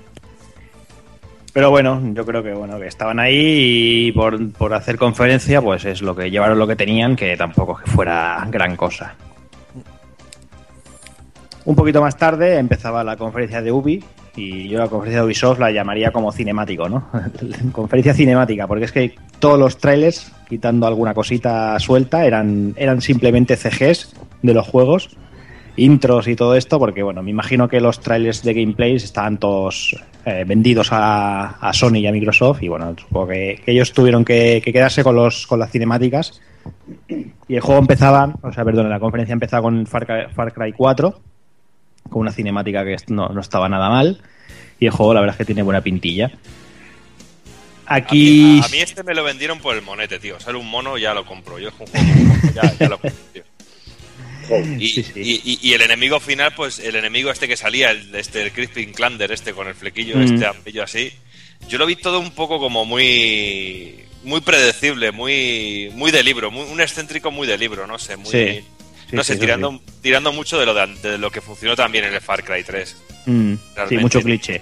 Un cliché, bastante cliché, pero bueno, ya hablaremos luego en la conferencia de, Sony de ello, porque luego yo vi primero este tráiler, el- la cinemática esta, y dije, bueno, muy guapa, sale un monete, está de puta madre. Pero luego cuando vi el gameplay me hizo mucha gracia. Lo que vi en el gameplay me gustó mucho, esto hay que decir. Pues nada, después de esto Ubisoft sí que se acordó de Just Dance 2015, estuvieron un rato dando el coñazo, que bueno, que tampoco es un juego que nos guste, creo, a ninguno y tampoco vamos a comentar mucho. Pero tío, que puedes bailar con el teléfono móvil. Sí, sí, ya ves, cuidado. Sí, Mandar WhatsApp mientras, mientras bailas. Era el único. Que había alguna que otra jamón ahí bailando, y ya está. Sí, era lo único que se salvaba. Pero no digan nada que nos, trata- no- nos tachan de machistas, ¿eh? Ten cuidado. Y algún jamón. Había uno que estaba muy bueno. Y algún jamón también. Vaya paquete que tenía uno. Lo, lo triste es que este es el juego que les da dinero para poder invertir en hacer Claro. juegos. Está, está clarísimo. Es lo que hay. Oye, que por lo menos no llevaron a Usher, ¿eh? Por lo menos ya... Mm. Y bueno, después de, de este volvían a recordarnos de Crew, que está por ahí en el limbo, que parecía que se habían olvidado de él, pero que bueno, que sí, que nos confirman que llegaba el 11 de noviembre de este año y que en principio el día 23 de julio habrá una beta para, bueno, para, para, para ver el juego. ¿Ves? Este sí que me pica, porque mira que a mí no me gustan mucho los juegos de coches, eh, aparte del Mario Kart, eh, pero este me hizo mucha gracia eso de poder recorrer todas las carreteras eh, del país y... Mm. No sé, me hizo mucha gracia, ¿sabes? Me parece que si es cierto lo que cuentan, puede Hombre, la idea es buena. La idea, la es idea buena. puede ser muy buena, muy buena, muy buena. Veremos, veremos en qué queda. Veremos en qué queda Eh, eso. Yo no creo- ves lo yo que creo- ahí. Crysis USA, tío. Ahí sí. Yo creo que ahora este sí eh, ha tenido un non downgrade, sino todo lo contrario, ha mejorado gráficamente respecto a lo que mostraron el año pasado. El año pasado me pareció un juego de, de coches normalucho y este la verdad es que es que por lo que se vio tenía buena pinta. Sí, sí, ¿Sabes? Y lo de ¿Sabes poder y lo de poder crear eventos dentro del propio juego, aparte de lo que es los propios recorridos, lo de por ejemplo ir a una montaña que esté al fondo del escenario y a lo mejor que haya una competición a ver quién sube más arriba de la montaña en ese momento. No sé, si es cierto todo eso, esa magnitud del juego, ese mundo tan abierto, puede ser muy muy guapo el juego, puede ser muy cachondo, un buen simulador de paseos. Pero Hazard, le falta, le falta una cosa al juego. Si no puedes ir a ver el Mazinger Z de allí en Tarragona, Sí. no vale para nada, macho. Nada. Hombre, pero es que en Estados Unidos que hay, no hay nada. Las montañas esas de, de los cabezones de los presidentes y ya está. Ya está. Y bueno, tras esto, pues unos cuantos trailers más, un trailer cinemático de Division, un trailer de Assassin's Creed, eh, hablando, bueno, enseñando un poquito de single player, un juego bastante curiosete que es el Valiant Hearts, que tiene, que tiene buena pintilla. Que aún no se ha visto un gameplay, tío. Y aún no he visto un gameplay de este juego, tío. Sí, alguna cosita hay. Sí, hay Alguna cosa, sí. Sí. No tengo Y se ve bastante, se ve bastante majo. Y sale un perrete. Perrete Porque el del Call of Duty.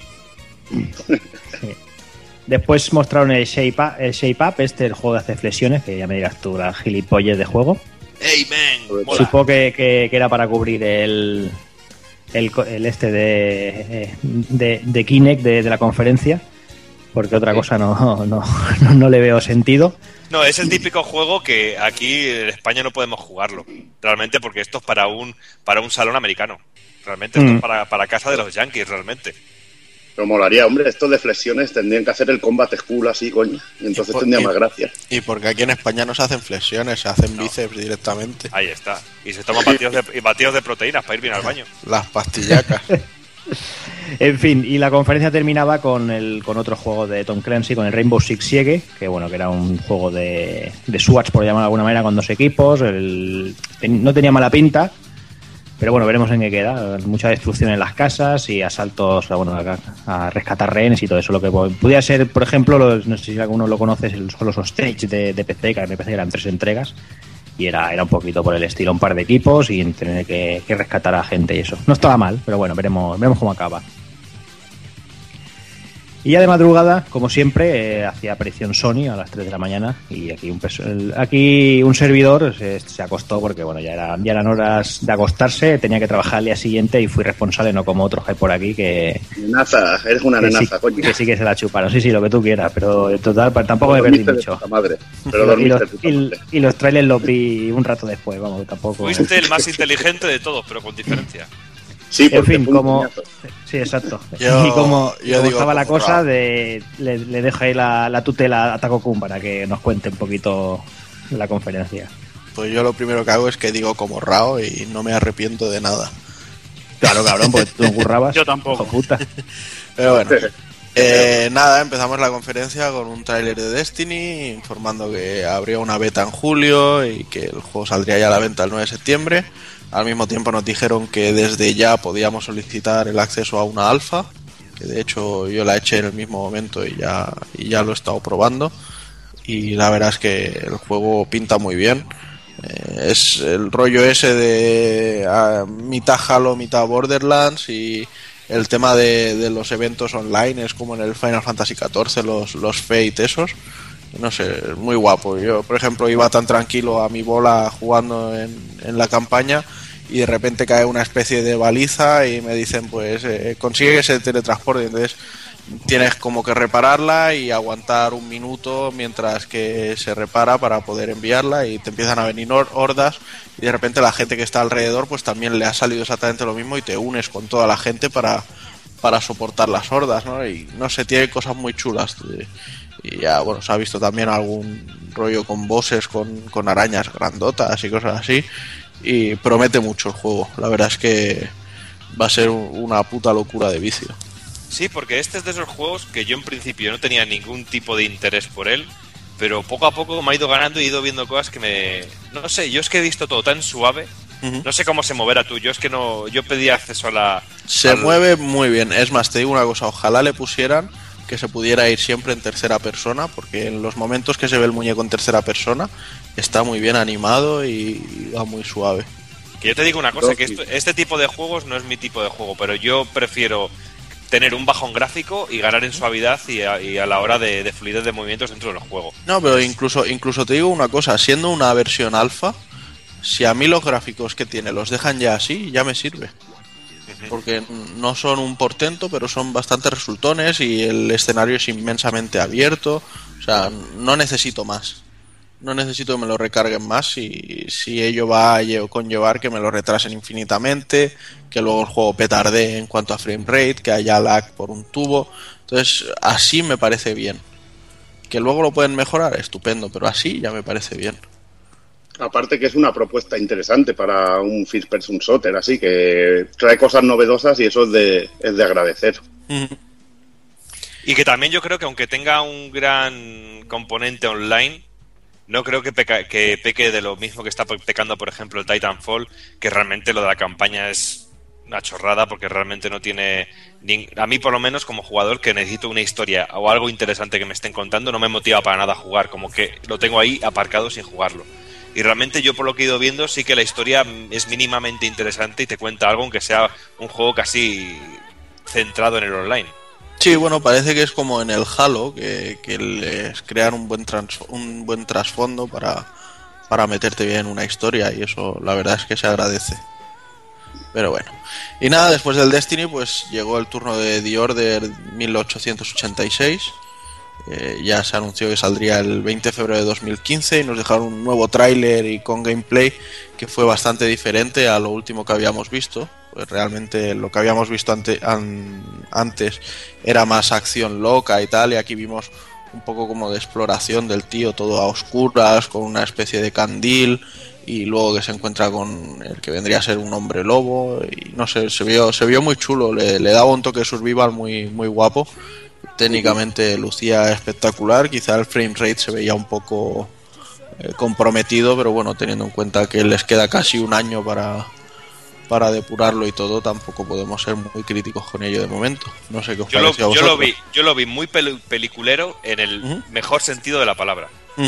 ¿Sabes? Como muy bien guiado, las cámaras muy bien guiadas, la acción muy bien llevada, eh, los transcursos que había de, de escena de vídeo a gameplay me parecía que iba todo muy fluido, que iba todo muy bien guiado. No sé, yo creo que es de esos juegos que en el momento que lo pongas te va a enganchar y va a ser casi ir del tirón para gozarlo porque creo que tiene todos los elementos para ser una genial aventura. No sé, es de esos juegos Ujú. que yo estoy contando los días para, para tenerlo. Y además no hay que olvidar que la gente que lo hace son los que nos trajeron uno de los mejores God of War, que es el, el Ghost of Sparta de PSP. Con lo que ya promete la cosa.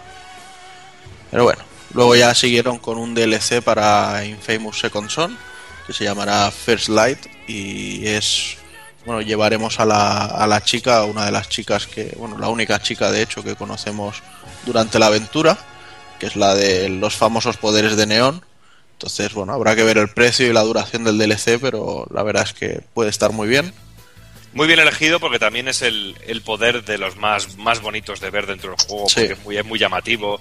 Y sobre todo el que el hecho de que es muy es extraño y, y también interesante que podremos jugar a este DLC sin tener el juego original también. Exacto, es. eh, bueno, ya pasó con el, con el Festival of Blood de- del Infamous 2, que no hacía falta tener el juego para, para descargar el DLC. Bueno, de hecho, así ganan gente, porque imagínate si alguna persona compró el Infamous Second Son, se lo petó las dos veces y dijo, va, ya no lo quiero, lo vendo. Y ahora le apetece jugar el DLC, no se va a volver a comprar el juego. Entonces, pues, mira, eso que ganan. Sin, sin restringirlo. Pero bueno. Luego llegó un juego que llegó por sorpresa, pero que tampoco emocionó a nadie, que era Little Big Planet 3 para PlayStation 4. Lo- se parece que lo desarrolla Sumo Digital.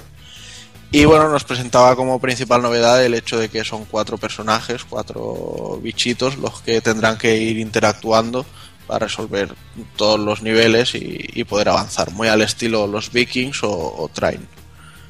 Luego llegó el, campanazo, lo que fue la gran sorpresa que, se había filtrado previamente, el Project Beast, que ahora se llama oficialmente Bloodborne.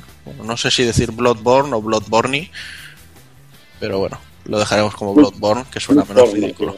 Blood, porno, sí, lo podemos dejar como Blood el juego, el juego se ve muy porno, tío. Me va a hacer comprarme una puta Play 4 y me va a joder vivo, pero bueno, es lo que hay. Sobre todo cuando, cuando me has puesto el gameplay, Juanan, que he visto que el combate es mucho más dinámico, tío, me ha enamorado, tío. Porque sí, sí. si le metes la profundidad de un Demon y con ese combate, puede ser la puta polla, tío. Pues sí, el señor Miyazaki de From Software eh, nos, nos ha dejado ver ya lo que que de, bueno, que de hecho en la, en la presentación solo sacaron una CG, o sea que tampoco de esto, una CG muy interesante, eso sí. Pero bueno, luego se ha ido filtrando cosillas de, de previo, un, tráiler que tenían montado antes de, este y en el que sí que había gameplay. Y de hecho durante la feria han hecho gameplay, lo que pasa que no, no, se han, no se han llegado a publicar, supongo que poco a poco los irán poniendo. Y sí, como tú dices, pues parece que coge, bebe mucho de, de Demon Souls y Dark Souls, con una jugabilidad quizá un poco más frenética. El personaje de hecho ya no lleva ni escudo, o sea, en las CGs y cosas así lo hemos visto con un trabuco en una mano y una especie de cuchillo guadaña en la otra.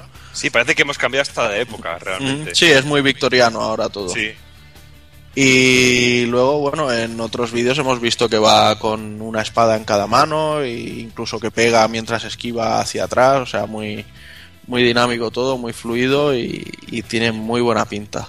Se ve espectacular y desde luego primavera de 2015 la necesito ya, que es cuando saldrá este juego si no se retrasa. Luego vimos un poquito más de Far Cry 4, ahora con explosiones y elefantes. Yo perdona que te interrumpa, yo compraría el juego si trajera este subtítulo, directamente. Far Cry 4, ahora con explosiones y elefantes. Con más explosiones elefantes. Pues mira, Far Cry 4 aquí en esta conferencia se reveló un detalle muy interesante, aunque ya lo ha hecho Nintendo también, o sea, no es nada extra, muy novedoso, pero siempre es de agradecer que la gente que quiera unirse a jugar contigo a la partida, con que tú tengas el juego, se pueden unir a ti. no sé si será a través de la nube, del, del cloud o lo que sea, pero sin tener el juego te puedes unir a las partidas de los amigos y eso está guay.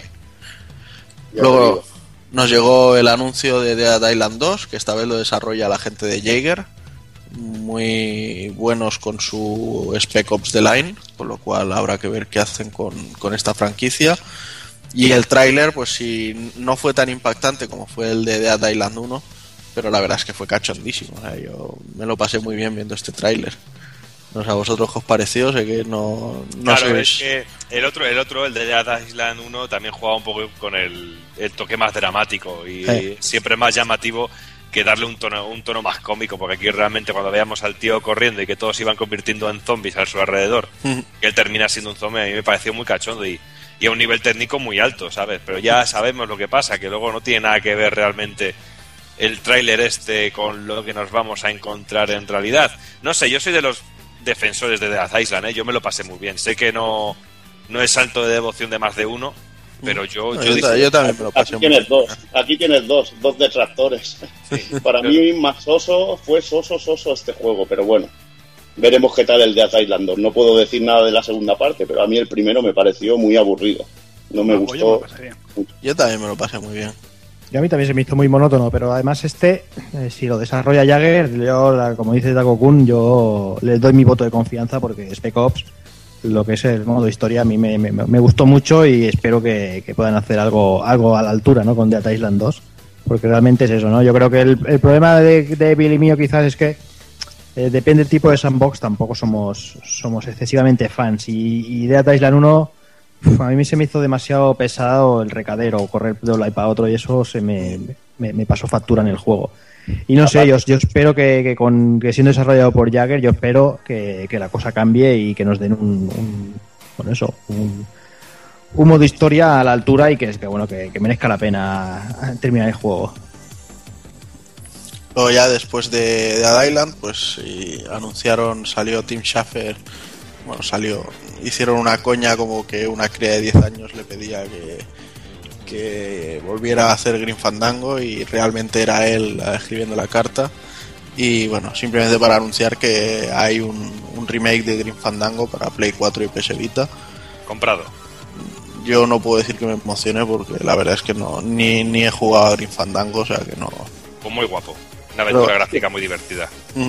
Pero bueno, es eso, siendo Tim Schafer, no, no dudo que será divertido. Y luego, bueno, si hasta ahora el empalme nos iba creciendo y creciendo y creciendo, pues eh, llegó un momento en el que nos pegó una bajona impresionante con el, con el puto Let It Die de, de Suda 51. Que en, un- en su primer momento pensamos que era otro juego que hacía, otro exclusivo para Play 4, aunque en free to play que ha anunciado. Pero luego al final resulta que nos dice que lo que en su principio nos presentó como Lily Bergamo se ha convertido en esto. Ese- Es que ese es el principal Fíjate, problema, ¿no? ¿Cómo, Sí, cómo se convierte eso en esto? O sea, Exacto, que no, o sea, no lo entiendo. Dices, a ver, Lily Bergamo, una tía japonesa con espada cazando onis y Sexy. de repente veo tíos en calzoncillos con armas macabras en plan thrill kill matándose entre ellos. No, no, no. ¿Qué, qué has fumado, Suda? Pero bueno, veremos a ver qué tal es el juego. Igual nos sorprende y es divertido, pero yo no pondría la mano en el fuego. Por O eso. sea, a mí este Lady D no me, no me atrae nada. No me, no me- Lady Di. Claro. Luego, bueno, también me parece que se nos ha olvidado en, en la cronología, eh, presentaron el Entwine de ese, que se lo podían haber metido por el culo tranquilamente. y además, tope, no estaba olvidado. y además, tope de orgullosos dijeron, sí, ya lo tenéis para descargar. Mira, agradecidos, hombre. Así, así, no, así no me tengo que decepcionar con una actualización semanal. Vosotros os perdisteis la conferencia, pero los bufidos de Juan han quitado Sí, sí. No, a ver, a mí luego, luego os lo comentaré, pero la conferencia me pareció una puta mierda. Por mucho que había cosas de calidad, la conferencia me pareció una puta mierda y luego os diré por qué. Pero bueno, Mira, si, si tú ves la conferencia únicamente te coges y te ves los vídeos y dices, oh, qué guapa. Pero tú ves la conferencia y dices, qué putísima mierda. Eh, una forma de controlar más los tiempos, de gestionar los momentos, de gestionar a qué juego se le daba más tiempo que a otro, eso fue terriblemente, fue terrible, fue horroroso. Y mira Eh, que se pues- presentaron cosas interesantes. pues ya no lo digo luego. Vale, dile, dile ahora. Ya lo ha dicho todo. claro, por eso. Eso es lo que, eso es lo que, lo que me pasa a mí, Juana, en cada, siempre. Que siempre me, me guardo algo para el final y siempre alguien salta y lo dice antes. Nada, luego tengo Siempre es el y siempre es el Doki. Y siempre es el. Doki, sí. me pongo en calzoncillos y luego me hacéis un Lady D de estos. Pues está en pelotas. Por eso. Bueno, luego salieron, me parece que eran los de Giant Squid o algo así, presentaron Azbu, que es otro juego que me da bastante igual, así en plan indie. Luego salió, me parece que la compañía era Hello no sé qué, con el No Man's Sky, que bueno, el concepto es prometedor, pero a mí la verdad es que no me llama en absoluto. No sé. ¿qué queréis Pues mira, pues mira que este es de esos juegos que en el, en el momento cuando lo estábamos viendo dije, bueno, parece interesante.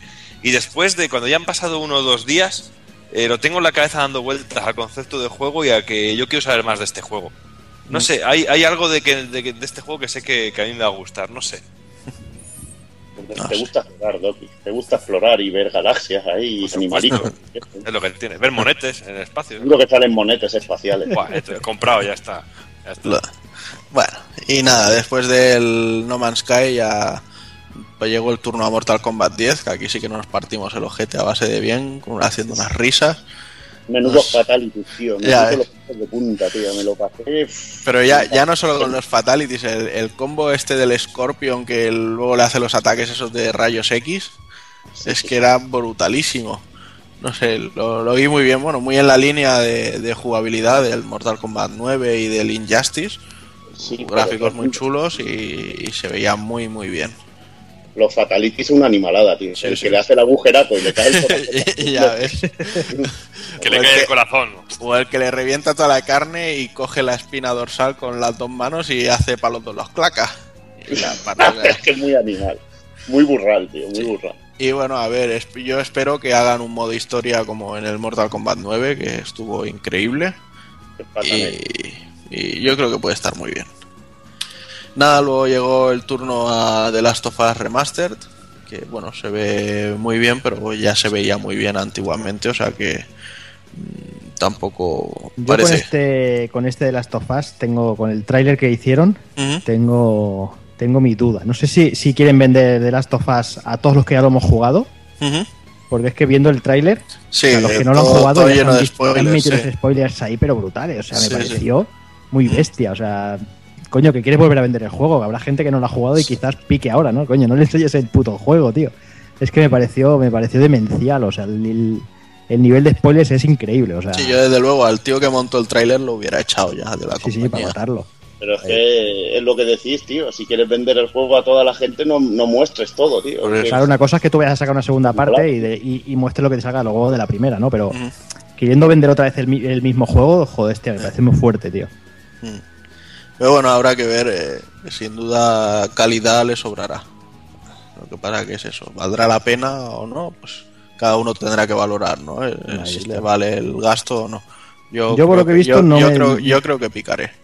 Yo no le he visto de la mejora, ¿sabes? También en vídeo siempre es lo de siempre, ¿no? Nunca es la realidad, nunca se ve el 100% correcto, ¿no? Yo creo que verlo en vivo es lo suyo. Y bueno, depende. Cuando lo vea en vivo me lo pensaré si, lo- si vuelvo a caer o no.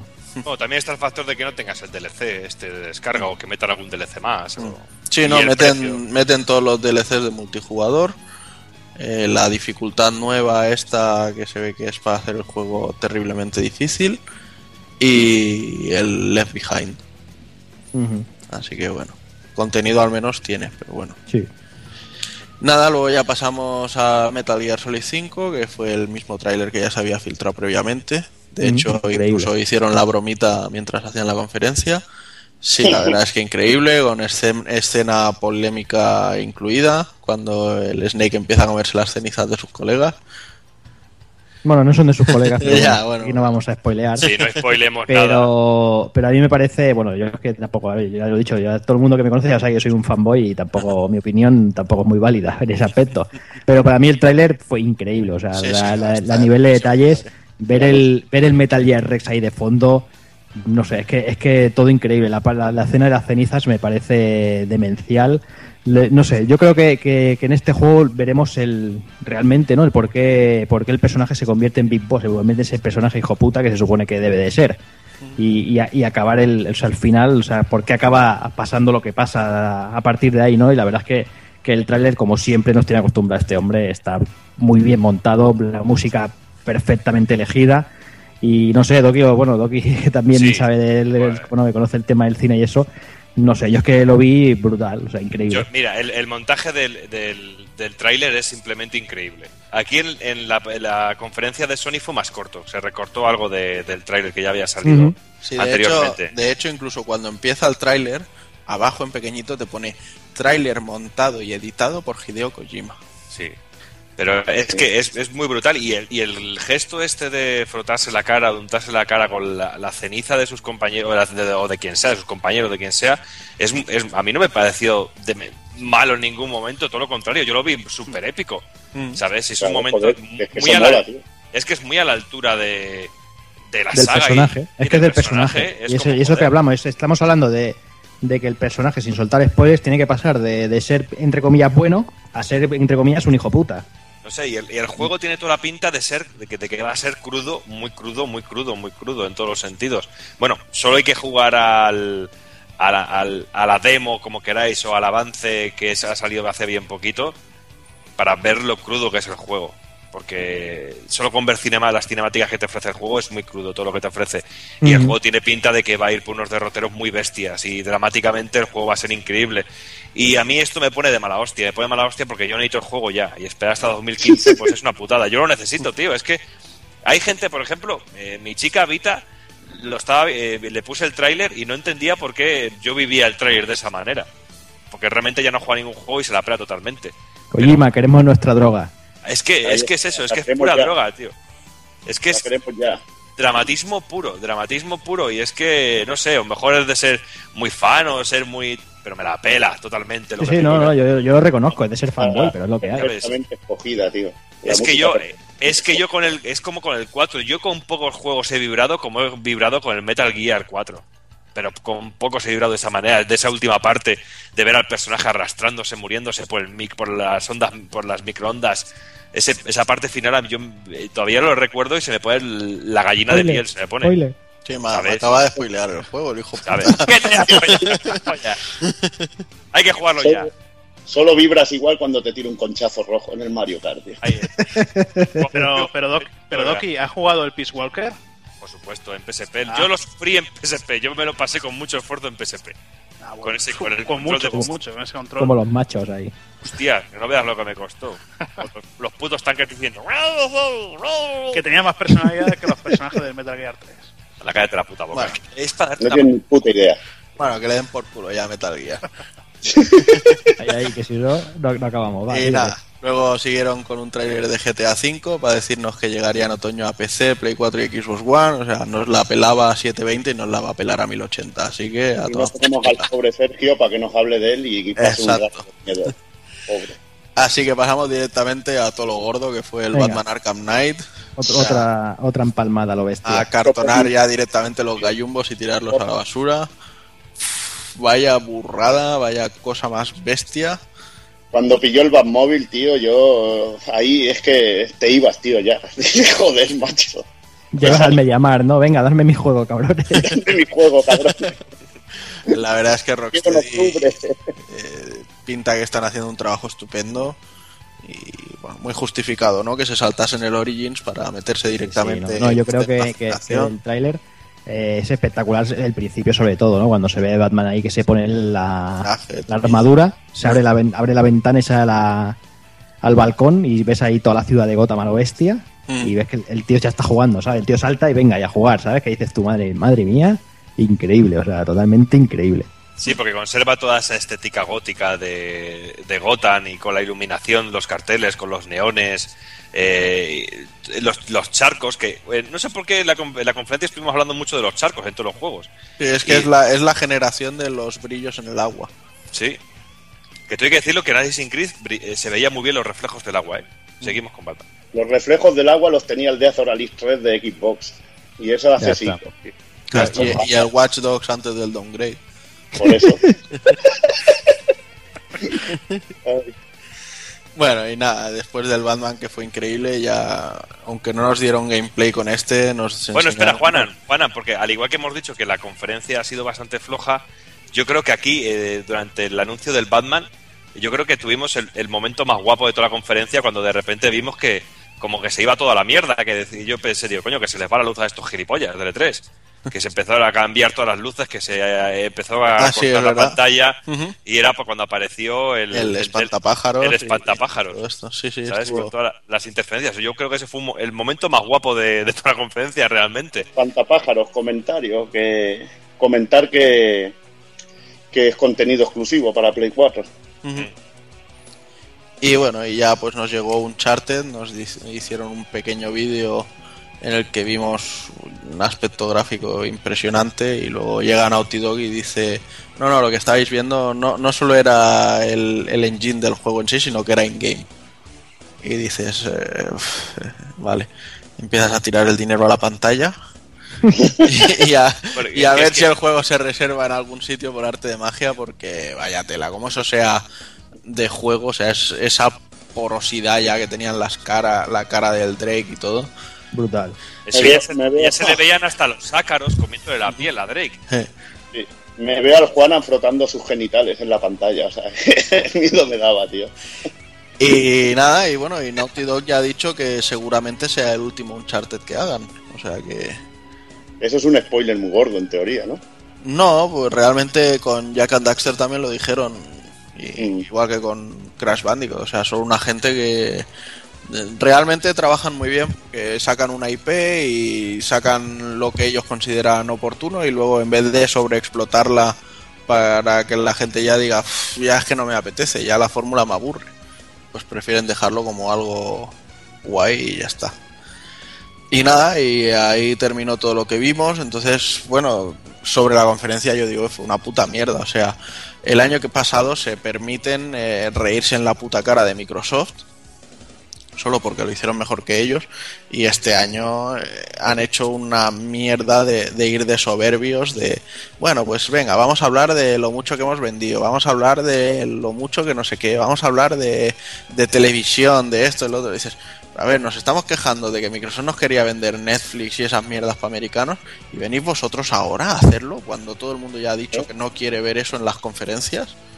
Sí, sí. Sobre todo, sobre todo insufrible el momento que salió ese hombre encorsetado en un traje que parecía una morcilla de Burgos, Sí, tío. el, el Brian Michael Bendis. Sí, para Sí. decir, mirad qué larga la tengo. Sí, salió pero- bueno a presentar la serie de, de Alias, o sea, de Powers, perdón. Alias es otra de sus series. Brian Michael Bendis es actualmente uno de los mejores y mayores guionistas de Marvel. De hecho, es el creador del Spider-Man negro y cosas así. Y la verdad es que trabaja muy bien, pero bueno, a mí en la conferencia me sobraba. Pero bueno, al menos la serie será gratuita para los usuarios de PS Plus, así que bien. Y eso que no, no hicieron una conferencia como la tenían que haber hecho. O sea, mucha CG, pero poco gameplay de los juegos. Y dices, ¿pero por qué? Pues, por ejemplo, con el Project Souls te ponen un tráiler de CG y fin. Pero si, si hemos visto que tenéis gameplay, ¿por qué no lo habéis enseñado? O sea, es que no es lógico. No salgas a tocarme los huevos y a explicarme cosas que no me interesan. Eh, pero bueno, en fin. Y nada, y luego, bueno, también se comentó el tema de, PlayStation Vita TV que, que llegará aquí a Occidente y dieron más o menos los precios aproximados y tal. Y ya está, y hasta ahí llegó la conferencia. No, no hubo nada más. Muy bien, pues yo creo que vamos pasando con Nintendo. Pero Como ya comentamos, Nintendo no, no hizo conferencia propiamente dicha, sí que hizo Nintendo Direct y además de hacer varios anuncios posteriores, algunos pequeños eventos y esto. La verdad es que el Nintendo Direct no podía empezar de mejor manera, porque es que fue brutal, o sea, fue, yo creo que- fue increíble. Sí, fue brutal. Primero ver a lo- los muñecajos esos de Reggie con el fan, bueno, con el, con el de prensa allí diciendo, siempre estáis sacando la misma mierda, y, eh, y el Reggie coge y pegarle fuego al tío ahí, eso me, me pareció soberbio. Y luego ya cuando dieron paso a Super Smash Bros, ese combate de Iwata contra Reggie me pareció increíble, Evil, o sea, que fue demencial. Fue rollo puño la estrella al norte, fue épico, Sí, tío, sí. total. Increíble, o sea, la verdad es que, que fue un cachondeo muy guapo, la verdad es que, que se, lo, se lo trabajaron muy bien. Sí, sí, la verdad que sorprendieron y se supieron reír de ellos mismos, tío, que fue muy... Sí, sí, muy totalmente. Totalmente, es que eso, la, la- es la escena esa del, del Reggie de, de- de- de- de juguete, hablando ahí en el escenario y, y el tío de prensa diciendo, es que Nintendo siempre está sacando los mismos juegos, no sé qué, y el tío ahí pegándole fuego con, con una flor del Mario, es que me pareció, me pareció increíble. Y con el que le pregunta por el Modern 3, Sí. le hace el rayo de ojos. Sí, sí, increíble. Y bueno, empezamos empezar la conferencia con Super Smash Bros., un juego que a nosotros tampoco es que nos apasione mucho, pero bueno, empezaban explicando que podremos jugar con los Mis y además dotarles de tres estilos de lucha, como son karateka, espadachín y tirador. Que bueno, el juego aparecerá en invierno, tanto para, para Wii U como para 3DS. Tras esto aparecía Amiibo, que copiando eh, Disney Infinity y Skylanders. Eh, bueno, presentan sus, sus figuritas de, de pasadas en Nintendo con el NFC, que bueno, que parece que, que, bueno, que las figuritas irán guardando información así como dándola en, los- en diversos juegos. De momento las enseñaron en plan con Super Smash Bros. Pero, pero bueno, eh, supongo que, que- Veremos, que irán. y- sí, sí, sí, no, enfermarnos no nos enfermaremos seguro. Pues las Lo figuras la que- verdad es que son guapas. Lo que no sé es eso, porque corrígeme si me equivoco, pero por ejemplo en el Skylanders el muñeco lo tienes que dejar puesto encima de, de Sí. la repisa que lo reconoce y en el Disney Infinity creo que también. Sí, sí. Entonces yo no sé si tienes que tener el mando del gamepad de la Wii U en plan recto para que no se te resbale el muñeco y el muñeco Yo ahí donde creo. el chip molestándote para mover el mando o será que lo pones y se almacena en la sí. memoria. Yo imagino que sí, pues no sería un desastre, vamos. No Por creo- eso. Mira, a ver, a ver, tío, si el de Initial D puede conducir con un vaso de agua en las cuestas esas, ¿cómo Eso también es verdad. vamos a hacer un muñeco, tío? Eso también, Encima así entrenas para los y torneos. Así entrenas y ganas una estabilidad total de maestro, tío, maestro cena ahí. Total. No, si está visto que con Nintendo no hay no hay motivos para vosotros. ¿eh? Hombre, a ver, coño. Si lo vas a poner un rato para que lea el chip y luego lo tiras por ahí. Además, si muchos los comprarán para tenerlo en la estantería, vamos. Tú que- Sí, Ahí sí. criando Yo, incluido. ¿eh? Y bueno, después de esto aparecía Yoshi's Woolly World, la verdad es que, que con una pintaza bastante increíble, lo que bueno lo que vino a ser Kirby, Ep- Epic Yarn, pero bueno, en el mundo de Yoshi. El mundo de Y la verdad que el juego se ve precioso, se ve una pasada. Esperemos que sea un poquito más complicado que el Kirby. Pero bueno, Doki, no sé si tú muy me dices. bonito, muy bonito. A mí me gustó mucho, pero yo creo que va a diferir un poquito de lo que hemos visto ya en, en otros juegos de, de Yoshi, porque yo me dio la sensación que va a ser un juego muy tranquilo. O yo por lo menos me transmitió eso al juego, que realmente mejor no vamos a tener ese frenetismo que teníamos que tener con el Yoshi Story, estos juegos que también teníamos que andar con detrás de los bebés, que eso también le daba un, un toque más, más frenético al juego. Yo aquí no sé, me da la sensación que va a ser todo mucho más tranquilo y todo Sí. mucho más relajado, va a ser todo mucho mejor, va a haber mucho de exploración. Como si ¿Sabe? hicieras un jersey de lana, de tranquilo. Ahí está. Ahí está. Mira, la, No, la presentación estuvo de la hostia, tío, en la tienda Sí. de lana. Tío. Mola mucho, tío. Mola mucho. mucho. Y, sí, luego, un gra- detalle y- muy guapo. y luego gráficamente, a mí el, el Kirby Epic Yarn me gustó, pero tenía ese toque apastelado todo el tiempo. Y aquí vimos mucho color, mucho color, todo muy vivo, muy. Todo, no sé, todo como. Daba la sensación de que podías tocar, que yo estaba viendo los vídeos y me daban ganas de tocar la pantalla, realmente. No sé, muy bonito, me gustó mucho. Y aparte, yo sí como personaje, pues me hace gracia, ¿sabes? No es, no es, un, Sí, no es un personajazo que digamos aquí que. ¿Por qué no lo llevas en el Mario Kart y llevas a la Eh. guarrilla a la princesa? Ahí está, porque que me gusta que me veas el culillo cuando te adelanto siempre. Y yo te, yo te tiro la lengua y te adelanto, y ya está. Ahí está, porque me quieres la, le quieres lamer el ojete. Ahí, ahí. Y bueno, tras, tras Yoshi, eh, había sí, una parte nos encantó a casi, creo que a casi todos de, de Mario 3D World fueron las fases de Toad, de Toad, y esto no ha pasado inadvertido y Nintendo ha decidido sacar un juego, Captain Toad, solo dedicado a ese aspecto y la verdad es que, que- va a ser muy muy bienvenido Doki. Gracias, a Nintendo, gracias. Este es el juego que realmente, si yo no hubiera comprado la Wii U, yo ese juego, yo es la el juego por el que me hubiera comprado la consola, realmente. O mejor no es un género que es que, que sea muy popular, como que no lo es, pero a mí este, estos juegos así con la, la- la técnica de Filmation, muy a lo Batman de Ridman o al Head Over Hills, estos Pero le falta, le falta el amarillo Spectrum, tío. son- ahí Solo le- ya sería perfecto, ¿eh, Doki? Ahí está, ya sería maravilloso. Sería increíble. Oye, le puedo bajar la- la- la- el brillo y toda la tele y ponerlo en blanco y negro, alguna mierda de esas también podría ser.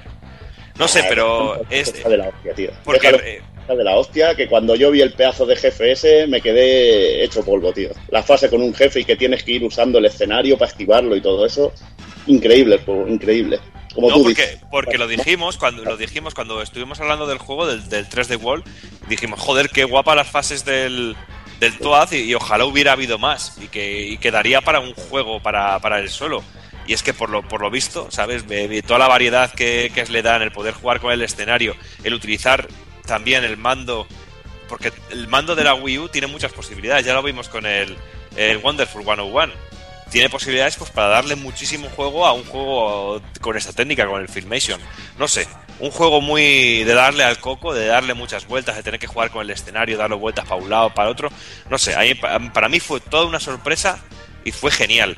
Quizá el personaje no. Toad no sea un personaje que realmente me inspire muchísimo, pero me divertí mucho en esas fases, no sé, y me quedé con muchísimas ganas de más. Y cada vez que había una fase de estas, yo quería más y más y más. Y tener un juego dedicado a ello es genial, maravilloso. Es que es para pillarlo, a pillarlo. Y ya está. por supuesto. Y bueno, tras esto aparecía en escena el esperado Zelda. Eh, en principio nos comentaron mundo abierto, se veía un escenario increíble ahí con el césped, los efectos climatológicos, no sé si fijasteis el, que, que, bueno, soleado y se notaba ahí en el suelo cuando pasaban nubes y todo eso, a mí eso me pareció increíble. Y tras eso empezaba una persecución con un bicho ahí lanzando fuego y todo eso también con unos efectos muy muy guapos. Y bueno, y acaba apareciendo un personaje que puede ser Link, como que no, porque que si zurdo, que si no zurdo, que si va de azul, que si va de verde. Y la verdad es que la gente, bueno, incluso Aonuma ha estado troleando por, por Twitter y eso, diciéndole a la gente, es que a lo mejor no es Link, pero bueno. Eh, no es un poco absurda la discusión, pero bueno, el juego, la verdad es que pinta increíble. O sea, desde los fanboys, desde, desde ese lado, para nosotros es compra, vamos, súper aseguradísima, Evil. Sí, aunque digan que es más de lo mismo, yo tengo ganas Bueno. de tener un Zelda en Wii U. Bienvenido sea. Bienvenido sea, tío, y más con la pinta que tiene. Aparte dicen que van a querer hacer un poquito mundo abierto, que ya bueno, ya era el Zelda en, Nintendo 64 ya podías explorar por donde querías y bueno, en, en entregas anteriores. Sí, lo que pasa que, que comentaba, sobre todo en, en el, en el mismo vídeo comentaba que, que, por ejemplo, en Wind Waker ya era mundo abierto, lo que pasa que sí que te, te obligaba el juego a entrar en unas como en, en los poblados y dentro de los poblados es donde se, se expandía, pero que no era mundo abierto en sí. Aquí dicen que sí, que aquí es totalmente abierto, o sea, no tendrás que, que ir por zonas ni nada, que, que será todo a saco abierto, Hombre, vaya. date cuenta que en el último de 3DS también se hizo la opción esa de poder comprar los ítems en cualquier momento para poder ir a, cual- a cualquier mazmorra en cualquier momento realmente. O sea que yo creo que es un, es un buen acercamiento. Y luego, por otro lado, también el tema este de la polémica de que si Link va vestido de verde, si no va vestido de verde, que si es, si es él o no es él. Pues bueno, yo también dar un poquito a la reflexión a pensar que cuántos juegos de la saga Link comienza el juego vestido de verde realmente, porque no olvidemos que tanto el Skyward Sword como el como, como muchos otros de la saga realmente aparece con algunas vestiduras de un chaval normal como el Twilight Princess y luego encuentra las vestiduras del, del guerrero legendario realmente, o sea que tampoco le veo la, la mayor importancia a este tema, no sé, es buscar un poquito la polémica a lo tonto y a lo bobo y buscar el criticar por criticar realmente. Ujú. Pero bueno, eh, lo que está claro que seguramente será un buen juego y bueno, lo esperamos con los brazos abiertos, vamos. Y tras este aparecía Pokémon Ruby y Pokémon Omega, que bueno, que, que sabemos que a Doki le encantan los Pokémon, pero vamos, no vamos a dejar. ¡Hazte con todos! No Lo vamos a podría, comentar, él. Loki, podría comentar un poquito, dado que es un gran fanático de la saga.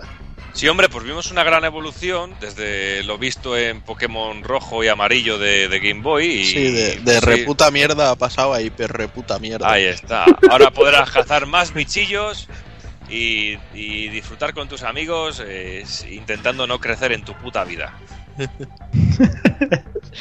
En fin, pues eso, que tienen su público. Pokémon Ruby y Pokémon Omega tendrán su- sus ventas, tienen su público, pero bueno, aquí poco hay que rascar. Como donde sí que hay que rascar y mucho es en el siguiente anuncio que era Bayonetta, ese Bayonetta 2 increíble el juego, la verdad es que, que bueno, que, que no, no sé si podemos decir nada más de él porque ya llevamos mucho tiempo babeando por él, pero bueno, eso de que además nos regalen la, en la primera entrega de Bayonetta a 60 hercios, a 1080 y con trajes especiales nintenderos, yo creo que ya es el, el acabose. No Y sé. con habilidades específicas de cada uno de los trajes. Sí, sí, sí. ¿Sabes? Que eso también está muy guapo, tío. Me parece de locura total. Sí, como locura que le dio, le dio al señor Camilla. Sí, sí, sí. La locura que le dio al señor Camilla porque le cambiaron la portada.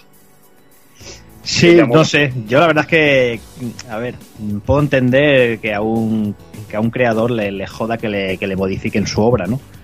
Pero también puedo entender que son dos cambios bastante mínimos para, para cabrearse de esa manera, ¿no? No sé, yo creo que Camilla quizás lo tiene un poquito subido y quizás no, no, no sería la manera, ¿no? De, de, de, bueno, de, de demostrar esas cosas, no sé. A lo mejor es porque como se ha ido con, con Microsoft, igual ah, ya no tiene ningún tipo de, de contrato con, con Nintendo, solo cuando termine en Bayonetta ya toman por culo, no lo sé.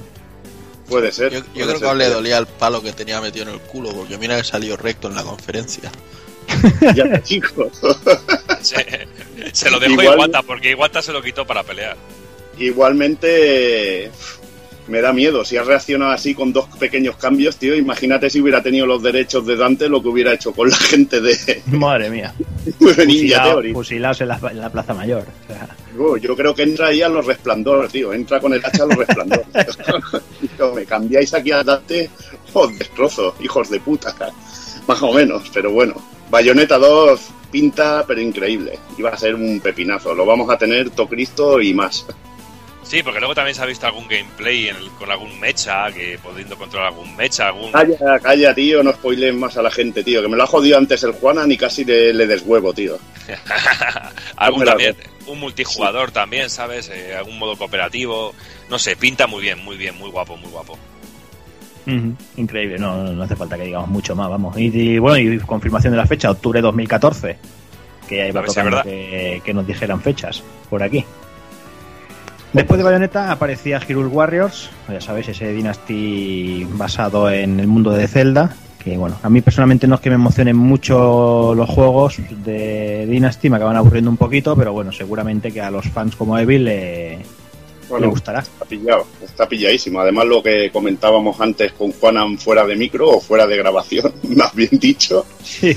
De que, de que bueno, es de los que más suave ha visto en movimiento y la verdad que se ve el juego muy suave y veremos los elementos que le van a meter a este Zelda para hacerlo más original. Si le meten alguna cosita de la saga como los gadgets y poder trepar y desbloquear puertas haciendo puzzles, alguna tontería que le puedan meter que lo haga más interesante porque creo que en lo que es personajes está más limitado como otra franquicia, más limitado que franquicias como Gundam o, One Piece, tío, que tienen chorrón de personajes.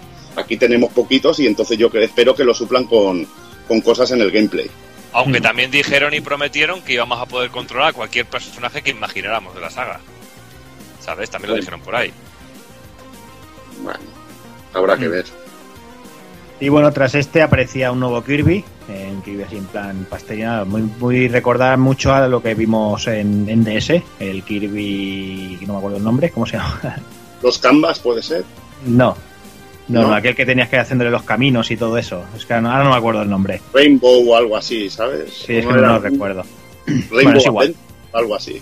Puede ser. Igualmente es eso, eh, muy, muy parecido. A mí no me acaba de. A mí no, no me va. Este llamar. estilo de juego, no sé. Para una portátil, no- quizá para la consola, de, la, para la DS con la doble pantalla, puede ser funcional y puede estar interesante. Pero aquí tener que andar jugando así, no sé, no, no, no.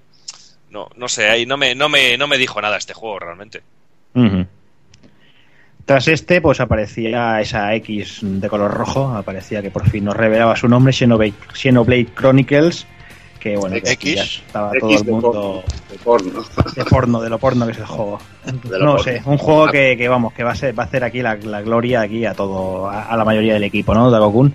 Ya ves, nos va a soltar un bucaque en toda la cara que nos vamos a quedar encantadísimos porque tiene una pinta estupenda. Bueno, ya. Eh, Un Xenoblade ciclado, ¿por qué no decirlo?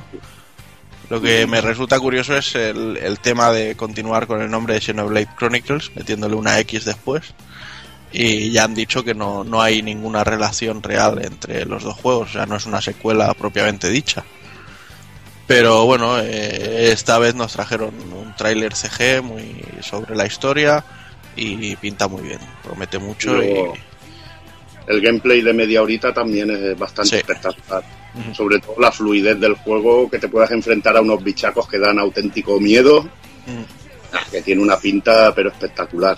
Pero Sí, bueno, que luego, y que luego el juego parecía que estaba basado en el- nuestro sistema solar también, que pues. Sí, ¿sabes? Y luego, y luego algo que me, me quedó un poco extrañado fue lo de la edición del personaje, que podíamos eh, editar el personaje y tener y poder crear el personaje tal si que fuera hombre, mujer. No sé, me pareció me pareció extraño, no sé, no, no lo entendí Bueno. mucho eso. Eso igual es por el tema online. sí, Puede puede, ser. que tenga algún rollo online. Lo que a mí me, me pareció, los diseños se parecían mucho a los de Xenosaga. Sí, Sí, bueno, es que es de, la, personajes. es de la misma gente todo, o sea, No, no, sí, pero por eso. Pero un poquito más de lo del Xenoblade anterior. Ujú. O sea, cuestiones de dirección artística y cosas Mm. de esto. Ujú. Y bueno, todo muy increíble, pero sí, la mala noticia es que se nos va, como ya nos solíamos bastante, se nos va en un principio 2015. Y finales, yo creo. Sí, tiene toda la, la verdad. Yo no lo espero antes de octubre. Y bueno, tras esto, eh, un, juego que sí que se había filtrado, que era Mario Maker, que bueno, que, básicamente es eso, un juego para, para hacer niveles de, de Mario. La gracia que tiene es que se pueden hacer tanto para el New Super Mario como para el Mario para el Mario original y bueno, un- una opción que bueno, que a mucha gente que le gusta hacer locuras de escenarios y eso, pues seguramente puedan aprovechar. A mí me ha molado muchísimo, tío, porque se ven auténticas locuras, tío, y que puedes hacer, pero auténticas bacaladas de niveles. Yo creo que puede, puede tener su gracia y, y sobre todo con las creaciones de la gente que, que se puede volver muy locas. Mm, Sí, veremos luego ve- si se pueden compartir y todo eso, que sería... Sí, eh, eso seguro, y sobre todo me gustó porque vi que era muy sencilla la edición de niveles, que no era como por ejemplo el Little Big Planet, que a mí se me hizo bastante cuesta arriba lo, de- eh, lo de intentar editar un nivel lógico, realmente. Y me sorprendió también que pudiéramos elegir entre los gráficos del, del Mario clásico o de los Mario más nuevos. Yo no, no me esperaba eso, que pensé que únicamente iba a ser con los gráficos del Mario del Mario de E. Y bueno, ya para casi ir terminando, eh, presentan una nueva IP, es Platoon, un juego de, de, bueno, de disparos, de competición, con, con pintura y todo eso, de pintando escenarios y todo eso, que bueno, se ve curiosete. A mí personalmente los diseños, y eso no me parece, no me apetece, no, no sé, no los veo. Pero bueno, también de agradecer que bueno que, que intenten cosas nuevas, ¿no? Por decirlo de alguna manera. Y ya una vez finalizada la, la conferencia, eh, ya nos comentaban que irían mostrando cositas y bueno, y para empezaron con un- nuevos personajes para, para Smash Bros, eh, como pa, Palutena y después también se presentó Pac-Man. El Pac-Man con mucho amor, tío. Que molaba Sí. un montón. Soltaba ataques de juegos de Namco, tío. Y era cachondísimo, tío. Me gustó muchísimo. Aparte, el escenario de Pac-Man era brutal, tío. Creo que era el de 3DS, el que se, uno que es de los que se mostraba. Y era la puta hostia, tío. Me moló. Y bueno, ya para fin- finalizando con Nintendo, eh, si Nintendo está en problemas y necesita que bueno que, que le ayuden, no hay nadie más que, que Miyamoto que pueda hacerlo, ¿no? Y, y Miyamoto pues apareció a escena y presentando, bueno, diciendo que está trabajando en un nuevo Star Fox, se vio un poquito de jugabilidad por ahí de Strangis y además presentado juegos, bueno, presenta, eh, mostró dos juegos nuevos como Project Giant Robot y Project War, que según palabras de ellos son, bueno, están siendo desarrollados por el, por el propio Miyamoto. Veremos, veremos en qué acaba todo esto. Ideas locas, tío. Uno de controlar un robot gigante con la tablet y el otro, el Project War, me parece una idea, pero mucho más loca aún. Es como que llevas como unas cámaras de seguridad y tienes que proteger un sitio de, de entrada de, de unos robots que invaden o alien, una, una Mm. locura. Sí, sí, muy loco. Sí, porque sobre todo Miyamoto dijo que él quería hacer juegos que tuvieran mucha interacción con el, con el mando. Sí. A ver lo que sale al final. Pero bueno, lo del Star Fox, pues bueno, estaba, es de agradecer y la verdad es que tenía bastante, tenía pinta majilla. Y bueno, en principio esto, esto es lo que dio de sí las conferencias en sí y vamos a ir finalizando ya con cositas que nos han llamado la atención de, de fuera de, la de las conferencias. Lo primero que nos llama la atención, sin lugar a duda, es el anuncio de, de exclusividad de, de Evil Thieves de, de Itagaki para, para Wii U. La verdad es que yo creo que era una noticia que no se esperaba nadie, Takokun. Vaya, nos dejó con el culo torcido. A mí la verdad es que me, me pilló un poco roto además porque buscando el poder ver el, el tráiler, lo único que encontré fue el del multiplayer y pensé que realmente eso era el juego. Y la verdad te lo digo, el multi me pareció algo vomitivo y, y penoso. Luego ya vi el tráiler de lo que es la campaña con el personaje, digamos, con más fuerza de, de personalidad y tal, y dices, bueno, vale, Ujú. lo veo más, o sea, con su gameplay de, de cuerpo a cuerpo y todo esto, y dije, vale, pues sí, puede estar guay. Que ni mucho menos parece que vaya a ser un juego como No, un el- bombazo, o no. sea, el Itagaki en su día se puso de soberbio con sus putas y su Bourbon de es que no hay consola que aguante mi juego. Y ahora, si tantos juegos tenías, hazlo en una de la, en la Xbox One, ¿no? No te llevas tan bien con Nintendo. ¿sabes? Bueno, Haz algo técnicamente increíble, superior. Que realmente lo más bonito es eh, la, la CG de, de Valhalla Games. Ahí sí que se lo han currado a lo bestia. Pero bueno, no sé, han hecho lo que les ha acabado saliendo, la, la inexperiencia de su equipo nuevo, imagino, o de, o de hacer las cosas por su cuenta. Pero bueno, eh, se ve interesante y desde luego para Nintendo ha sido un, un- un buen movimiento el, el poder hacerse con esta IP. Ujú. Sí, Yo además yo a- creo que, que, bueno, que viniendo de Itagaki y habiendo un hombre que ha hecho Ninja Gaiden 2, yo creo que tiene todo el beneficio de la duda, Evil. Uf, Ya te digo, yo es que estoy a tope. A mí la verdad que me gusta. Eh, puede tener sus fallos, sobre todo porque es un juego que estaba previsto para salir en una 360 y una Play 3. Me imagino que los costes para pasar el juego a Play 4 o One pues hubieran sido muy bestias. Y no creo que ni, ni Microsoft ni Sony hayan apostado por esto. No Sin tenía embargo, coca a Nintendo- suficiente. ya te digo, a Nintendo le ha ido de coña, pues dice, vamos a tener un juego de Itagaki de estos que le mola a los hardcores, y a mí la pinta esta, de ir ametrallando a la peña, luego usar armas, tío, que encima despedazas a la peña, le puedes coger y tirar una katana, tío, es que es muy bestia. A mí me encanta, incluso el multijugador con las locuras que he visto, me ha molado bastante, y eso, y el juego a pesar de sus deficien- deficiencias. Igualmente también me molará que seguramente el juego vaya a 60, a 60 frames y, y vaya muy, muy, muy suave. Y sea un, un buen juego. Desde luego Itagaki es un tipo peculiar y una de las declaraciones que hizo, que se la comenté a Juanan y dijo, menudo gilipollas. Y lo mantengo, ¿eh? Y lo mantengo. Fuera de decir, me voy a Nintendo porque es una compañía que hace juegos de corazón como yo, porque yo soy un hombre. O sea, que es grandioso. tío. No, no, no, la, la frase fue Es un porque, tío grande, nen. porque ya no podría hacer juegos con el resto de compañías porque, Porque no no hacen los juegos con el corazón. Y Anda y vete a cagar, hijo de puta. Tú haces juegos con el que te dé cuatro duros. El, primer- Ay. el primero que te pone la raya de coca encima de la mesa, ese se lo lleva. Igualmente, es un hombre y, y hay que demostrarlo, Juanan. El Devil Seed yo tenía muchas ganas de jugarlo y me alegra que salga en Wii U y, y a disfrutarlo, que es lo que importa. Pues sí. Claro que sí. Y siguiendo con Nintendo, también teníamos una nueva IP para esta vez para 3DS, que es Steam de Intelligent System. No sé si, si Evil quizás también le emociona Bueno, la cosa pues- o no. Con ganas de ver lo nuevo de la gente del Fire Emblem y lo comentaba también antes con Juanan que el juego tenía toda la pinta de... Se parecía muchísimo al Valkyria Chronicles, a mi querido Valkyria Chronicles de, de Play 3, PSP y la verdad que eso es muy bueno, porque un juego de estrategia de estos que te pueda mover al personaje, apuntar y disparar, pues lo hace más dinámico y más, más cachondo. Veremos cómo acaba la cosa. A mí este juego me toca mucho los cojones. Directamente, porque que estén que Intelligent System esté trabajando en esto significa que el Shin Megami Tensei Crossfire Emblem está paralizado. Y de hecho no hemos vuelto a saber nada de él en un año y pico, o sea que Bueno, dijeron que estaba en marcha, pero no, no, no dijeron nada más. sí, habrá, habrán hecho tres dibujos más el ilustrador. Estarán, estarán, y ya está. estarán con la Guardian también. Están ahí. Ya ves. Y por eso el rollo de Shin Megami Tensei le tenía muchas ganas y bueno, este Project Steam tiene un look, a ver,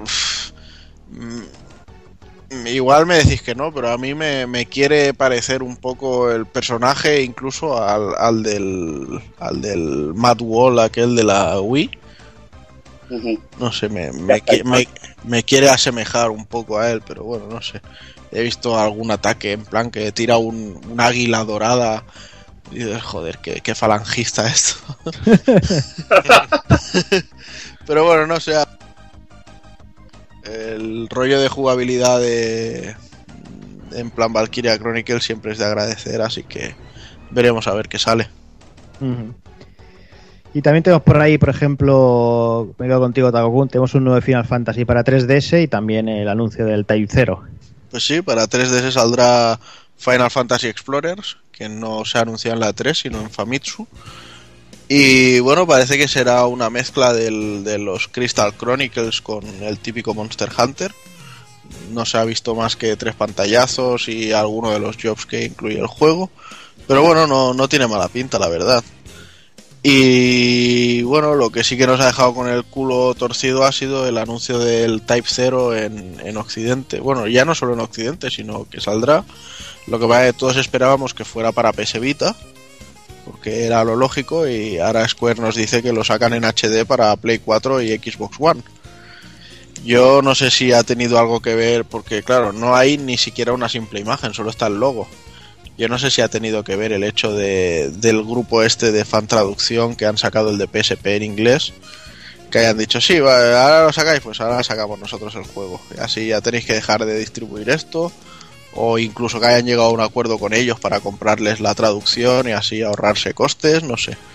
Yo creo que algo raro hay, pero bueno.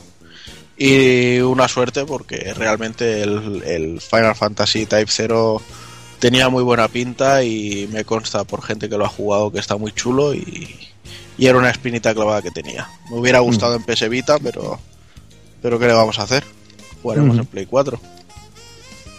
Bueno, también tenemos por ahí cositas de Sega como Alien Isolation y también el Sonic Boom, que bueno, que jugablemente tiene buena pinta. Lo que pasa que a mí personalmente el tema del látigo no acaba de, de llenarme.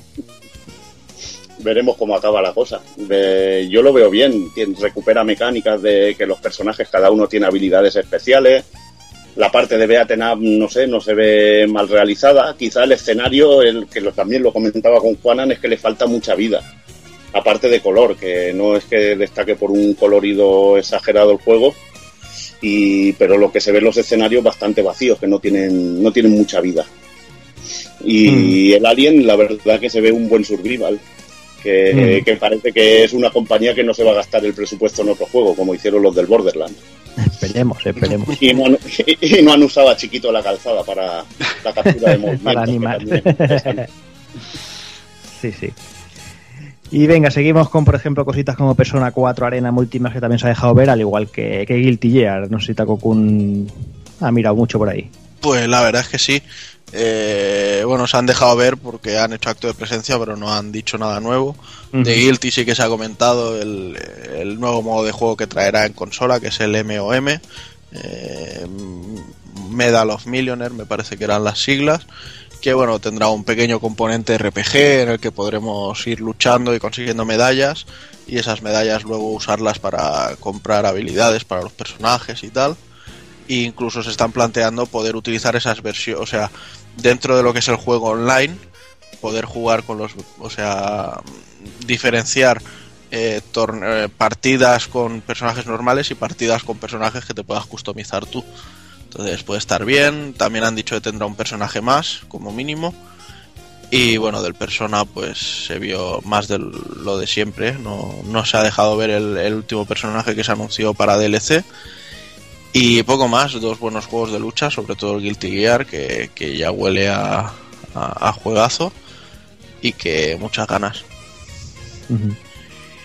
Otro que nos gustaría destacar es Oddworld New and ver, que nos va a comentar un poquito Doki, a ver qué le, qué le aporta al juego. Pues bueno, pues es la vuelta otra vez de, de uno de esos juegos que a mí me marcaron muchísimo en PlayStation 1. Mm, Una saga que, una saga que, me, que me pareció fantástica porque tenía un sentido del humor brutal, en la cual había que romperse mucho la cabeza para poder llevar al marcianito este de un lado a otro, que yo me acuerdo que hablaba, que hacía un ruido esas, esas gilipollas me han gustado muchísimo siempre. Era un puzzle enorme también con un estilo gráfico muy parecido a lo que pudimos ver en Heart of Darkness, que es otro de esos juegos fetiche que tengo de PlayStation 1. Y ver este esta reanimación de la, de la serie, este estos gráficos eh, en HD, me ha parecido fantástico. Porque era un juego que en su, en su día me parece que tenía unos gráficos cojonudos, sobre todo a nivel de animaciones, y verlo ahora tan fluido y tan bonito todo, este universo me parece una auténtica delicia. Es de esos anuncios que a mí me hacen especial ilusión. Y sobre todo tenerlo en, en PS Vita yo creo que es auténtica gozada. Porque este juego sí que da para unas partidas rápidas de hacerse un par de pantallas, porque cada pantalla es una especie de puzzle, una cosita así, luego dejarlo y echar otras unas partidas rápidas, me parece una opción más que fantástica. Ujú. Y ya que estoy contigo, Doki, coméntame también un poquito Lemmings Touch. Pues tres cuartos de lo mismo, de, de esos juegos que ahora entrará Evil a trolearme, que yo disfruté muchísimo en mi No, Spectrum. no, hombre, no. No te en mi troleo, Spectrum. Que sí, que me gusta, coño. coño. No, en el Spectrum, joder, tío, bichos amarillos, macho. Ahí, ahí. Eran amarillos, más de- bueno. Eran de verde, tío. Eran amarillos, verdes, como quisieras, porque la pantalla del Spectrum era de cada color. Pues no sé, uno de, de esas sagas que nos llevan acompañando toda la vida. La saga de los Lemmings, un juego también de puzzles y de habilidad y que ahora por fin lo tenemos en... Hubo una reedición también para PlayStation 3, muy, muy interesante, pero no tiene nada que ver con esto que hemos visto en PlayStation Vita porque es casi como un remake del primer Lemmings, del original, pero dotando a los Lemmings de nuevas habilidades para poder salvar a los muñequitos, con un lavado de cara brutal también, y que todo el juego lo podemos jugar de manera táctil, de una manera muy fluida, pudiendo tocar las habil- las habilidades en cada uno de los, de los bichitos.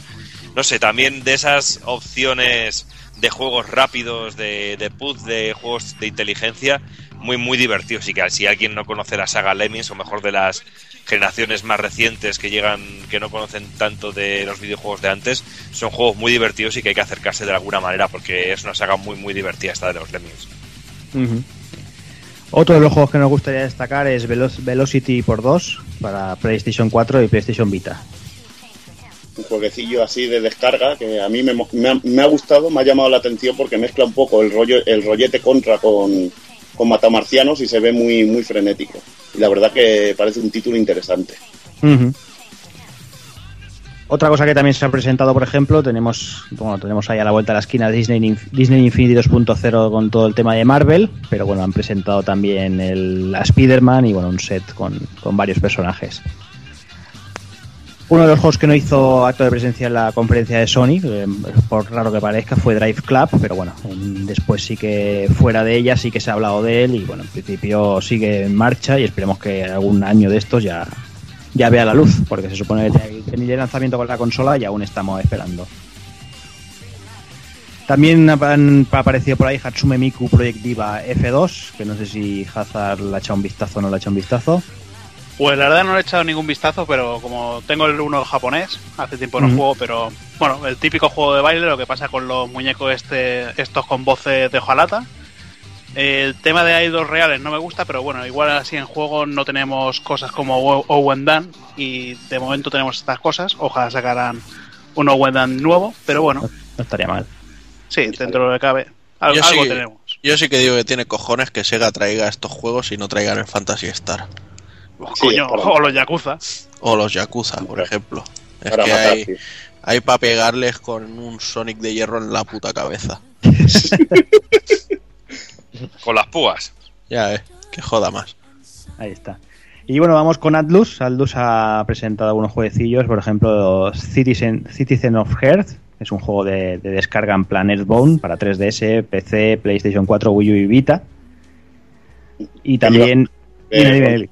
Tío, llevas una especie de Ronald Reagan que es muy cachondo. muy, una gilipollez. Ya, ya, ya. Y también ha presentado Abyss Odyssey, que es un juego así en plan Castlevania con muchos personajes. Y también descarga para PlayStation 3, 360, eh, PlayStation Network, Live y PC. Tiene buena pinta, las ilustraciones son un poco así, meh, meh, pero lo peor del juego un poquillo así es la animación, que se ve cutrona. Lo que pasa es que el tipo de juego y lo que ofrece así, plataformeo y el rollete Castlevania y la música, son molonas. Está bien. Mm. Y volvemos con Nintendo, que ha presentado también Mario Party 10 para Wii U. Y una pequeña sorpresa que tuvimos, el teaser para Doom 4, Hazard. Que la verdad con ese Cyberdemon tenía una pinta estupenda. Eh, y no sé si en el último Wolfenstein se, había acceso directo a la beta. No sé si ahora ha salido la beta ya o no. Mm, No lo sé, en mi copia no había No. nada de Doom. Bueno, pues nada, la pinta que tenía era estupenda y, y a ver qué tal es el juego.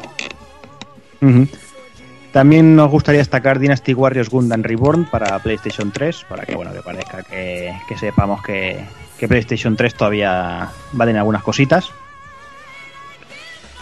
Y volvemos con 3DS con un par de títulos más, eh, como Monster Hunter 4 y Ultimate, y el Theatrine Final Fantasy Curtain Calls, que bueno, que, que estos también, bueno, que ya están ya estaban vistos, pero bueno, nos dan algún tráiler más nuevo. Y ya para ir finalizando comentamos el tema de Capcom, pero bueno, en principio hubo hay tráiler, pe- un pequeño tráiler de Deep Down, que de agradecer que se acuerden de que sigue vivo, que veremos a ver si acaba. 5 está, están en ello, básicamente que están trabajando en ello. Y básicamente, pues esto es lo que ha dado más, más o menos de sí el tema de, del E3, para nosotros por lo menos, ya sé nos hemos quedado con, con muchos juegos en el, en el tintero, pero bueno, en principio yo creo que, que, bueno que lo más importante, al menos para nosotros, ha aparecido. No sé si, si hacemos una pequeña ronda rápida, pues el que le quiera destacar lo que le ha gustado y lo que no le ha gustado. Empiezo por Doki, por ejemplo. Pues bueno, yo, yo me quedo sobre todo con la actuación de, de Nintendo, tanto en la forma de presentar la conferencia, aunque fue un direct, fue un vídeo grabado, como con ese Captain Toad, que realmente es lo que me ha despertado ese corazoncito mío de jugón realmente del Nintendero que llevo, que llevo muy dentro. Y luego cositas como lo visto con Metal Gear, que ya sabía que me iba a gustar más, mucho, y que ya me niego a ver ningún tráiler más. Paso, no quiero ver nada más. Y luego también, pues, por, por supuesto, el, el, el X, que, me, que lo tengo muchísimas ganas. Y bueno, eso, sobre todo con, con Nintendo me quedo. Me ha gustado mucho todo lo que me ha ofrecido, me ha ofrecido Nintendo y yo creo que, que es un camino muy inteligente a seguir. Y así se evitan también lo de la polémica de meter hombres o mujeres. Meten muñequitos y se toman por culo. Ahí está. Evil. Bueno, pues más o menos también lo que ha dicho Doki en sí, pero bueno, yo me quedo también con lo de Platinum, que me ha encantado que salga un juego para One, así me hace olvidarme un poco del Kinect y la timada del Kinect esta cabrona. Y mira, digo, mira, al menos han pillado algo decente, lo del Bayonetta 2 que, que lleve el primero, que también me parece tremendo. Eh, Y luego la cabronada de la Play 4 que me saca el Bloodborne este que tiene una pinta, pero tremenda que me hará comprarme seguramente de estos juegos que te hace, "Ah, venga, vamos a pillarla y que esto hay que disfrutarlo. Y encima de estos, de estos que son solo para Play 4 y, no hay manera de, de jugarlo en otra cosa. Y nada, pues en sí me ha parecido bastante bien el evento. Han salido, no ha habido grandes sorpresas, pero los juegos que se han presentado son buenos. Incluso lo de Ubisoft me ha parecido tremendo. Hasta yo que no soy fan del Assassin's Creed, me he quedado flipado. Digo, joder, menuda bestia. Espero que luego no hagan un downgrade, porque si enseñan eso y es eso el juego, darán ganas de pillarlo. Hasta a mí que no me, no me gusta mucho la saga. Hazard. Bueno, pues como he dicho al principio, yo creo que, que se han mostrado exclusivas para todas las consolas y que te dan ganas de, de pillarlas, pero todas. Entre el juego de Platinum Games para Xbox One, eh, para Play 4 el este de From Software, de- para Wii el Bayonetta 2, de también el, el Xenoblade X. Es que ha sido una conferencia que yo creo que mucha gente estará, estará dudosa de comprársela de todas las consolas. Y algunos que ya tienen alguna, pues bueno, mira, podrá quitar el polvo ya, por ejemplo, la Play 4. Takogun. Pues para mí ha sido un E3 muy rolero, la verdad. Eh, yo me quedo con el Bloodborne de Play 4, me quedo con el Zelda y el Xenoblade Chronicles de, de Wii U, me quedo con el Tales of Hearts R de PS Vita y bueno, y alguna cosilla más, como un Charted, que bueno, habrá que ver más, pero nunca me han dado señas de, de desconfianza a la gente de Naughty Dog, así que les pondremos también la mano al fuego. Y no sé, alguna cosilla más. Lástima es eso, que parece que ninguna compañía se ha centrado mucho en las consolas portátiles este año, así como Mm. otros años han sido lo que más. Bueno, Sony nunca se lo ha dedicado a PS Vita, pero bueno. Y no sé, en líneas generales muy bien, se han visto muchos juegos. Quizá no ha sido todo lo que la gente esperaba, pero claro, realmente nunca es lo que la gente espera, siempre se quiere más y más y más y más. Pero mi opinión es que ha sido un E3 muy, muy bueno y muy interesante. Pues yo de parte, pues nada más de lo mismo. Yo creo que ha sido un E3 muy más que correcto. La verdad es que lo que comentáis, ¿no? Yo creo que, bueno, que han tenido, todas han tenido sus exclusivas, todas han tenido su- sus multis y creo que, que en definitiva los catálogos, pues lo que se nos viene encima, yo creo que es más que interesante.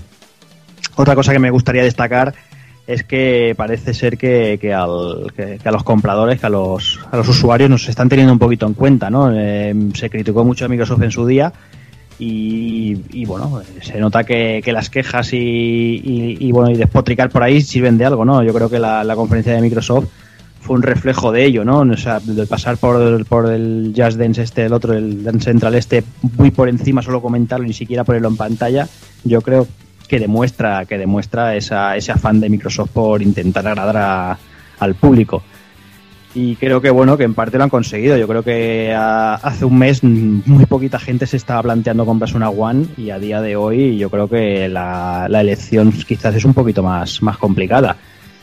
Pero bueno, no sé. Yo, bueno, como siempre se marcará todo con, con el tema de juegos y con el tiempo, ¿no? Pero bueno, yo creo que, que aún le queda un camino por recorrer para comerle el terreno a Play 4, que se ha, avanzado mucho. Pero bueno, veremos, veremos cómo acaba la cosa. Así que no sé, yo creo que, que por aquí podemos ir acabando.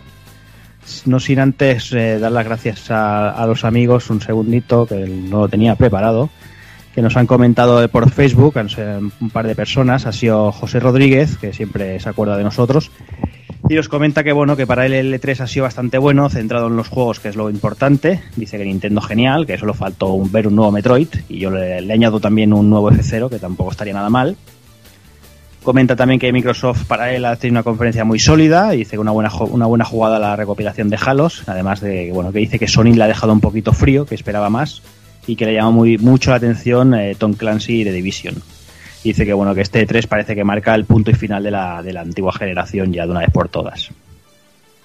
Y después tenemos a, Francisco Javier Montier que nos comenta que bueno, que en general bastante bien, Microsoft después del patinazo del año pasado y comparándolos, dice que este año ha sido una conferencia bastante sobresaliente, que sobre todo juegos, juegos y juegos.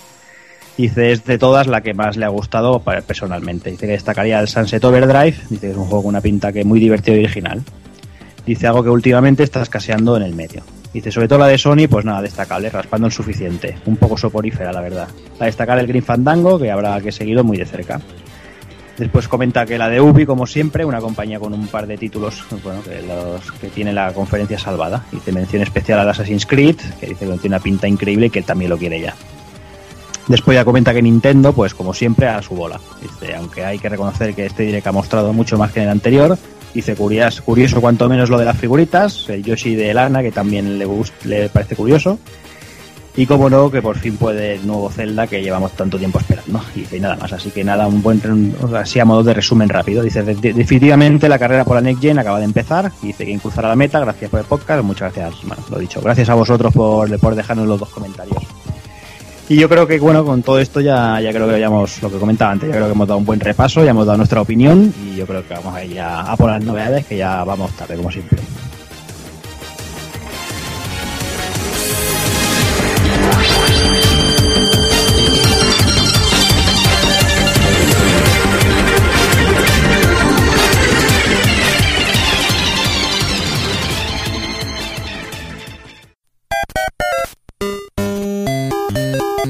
Visítanos en pulpofrito.com. Te esperamos.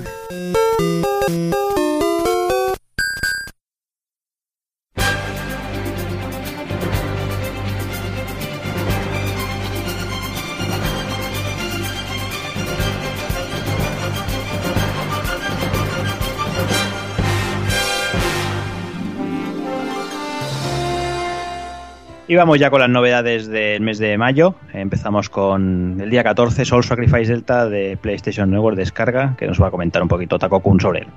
Pues la verdad es que ha sido una pena que haya salido solo como descarga, porque el juego, bueno, Soul Sacrifice es una pasada en sí, y esta actualización, por así llamarla, lo hace todavía mejor. Y es que han metido pues, bastantes hechizos nuevos, eh, la jugabilidad ahora nos permite combinar eh, hechizos de, ataque con hechizos de apoyo. eh, hay bueno un montón de historias nuevas. Lo, principal es que han añadido a Grimm, que vendría a ser bueno los, los cuentos nuevos eh, están sacados de, fábulas de los hermanos Grimm. Entonces ahora podemos elegir si queremos pertenecer al santuario, a Grimm o a la otra facción que no recuerdo el nombre exactamente. Tenemos además un, un nivel que es en plan infinito o muy hondo que sería el laberinto de Alicia en el que van saliendo muchos bosses y tenemos que ir luchando con ellos. Y luego bueno pues tenemos también un montón de, de historias nuevas y a cada cual mejor para de nuevo volver a, hacer la misma historia que ya hicimos el, el año pasado. Entonces ya digo una pena que haya salido sin, sin soporte físico. También que no haya salido una actualización para la gente que ya lo compró eh, que poder actualizar simplemente a este y ya está. Pero una pasada sin duda cualquiera que tenga una PS Vita y le pueda gustar un, mínimo el rollo este de juegos eh, tiene que hacerse con, con este Soul Sacrifice Delta pero a la voz de ella Pues nada, vamos con el siguiente, vamos a por el día 16, vamos a por Kirby Triple Deluxe, que bueno, que, Evil nos va a contar también. Bueno, pues el nuevo juego de Kirby para, para 3DS que me ha sorprendido muy gratamente. Incluye de principio tres juegos, tres juegos en uno, eh, de ahí el nombre, y, bueno, tenemos lo que sería la historia principal, con fases divididas al, al más puro estilo Nintendo, con varios mundos que vamos desbloqueando, fases en que hay objetos para recoger y que si los cogemos todos nos desbloquean fases nuevas, podemos ir coleccionando unos llaveros de Kirby, muy completo. Aparte que contamos con, no sé si llegué a contar, más de 20 tipos de poderes distintos y de, para Kirby. Completísimo el juego, súper original. A mí me, ha vuelto loco. Cada fase es un rollo totalmente distinto.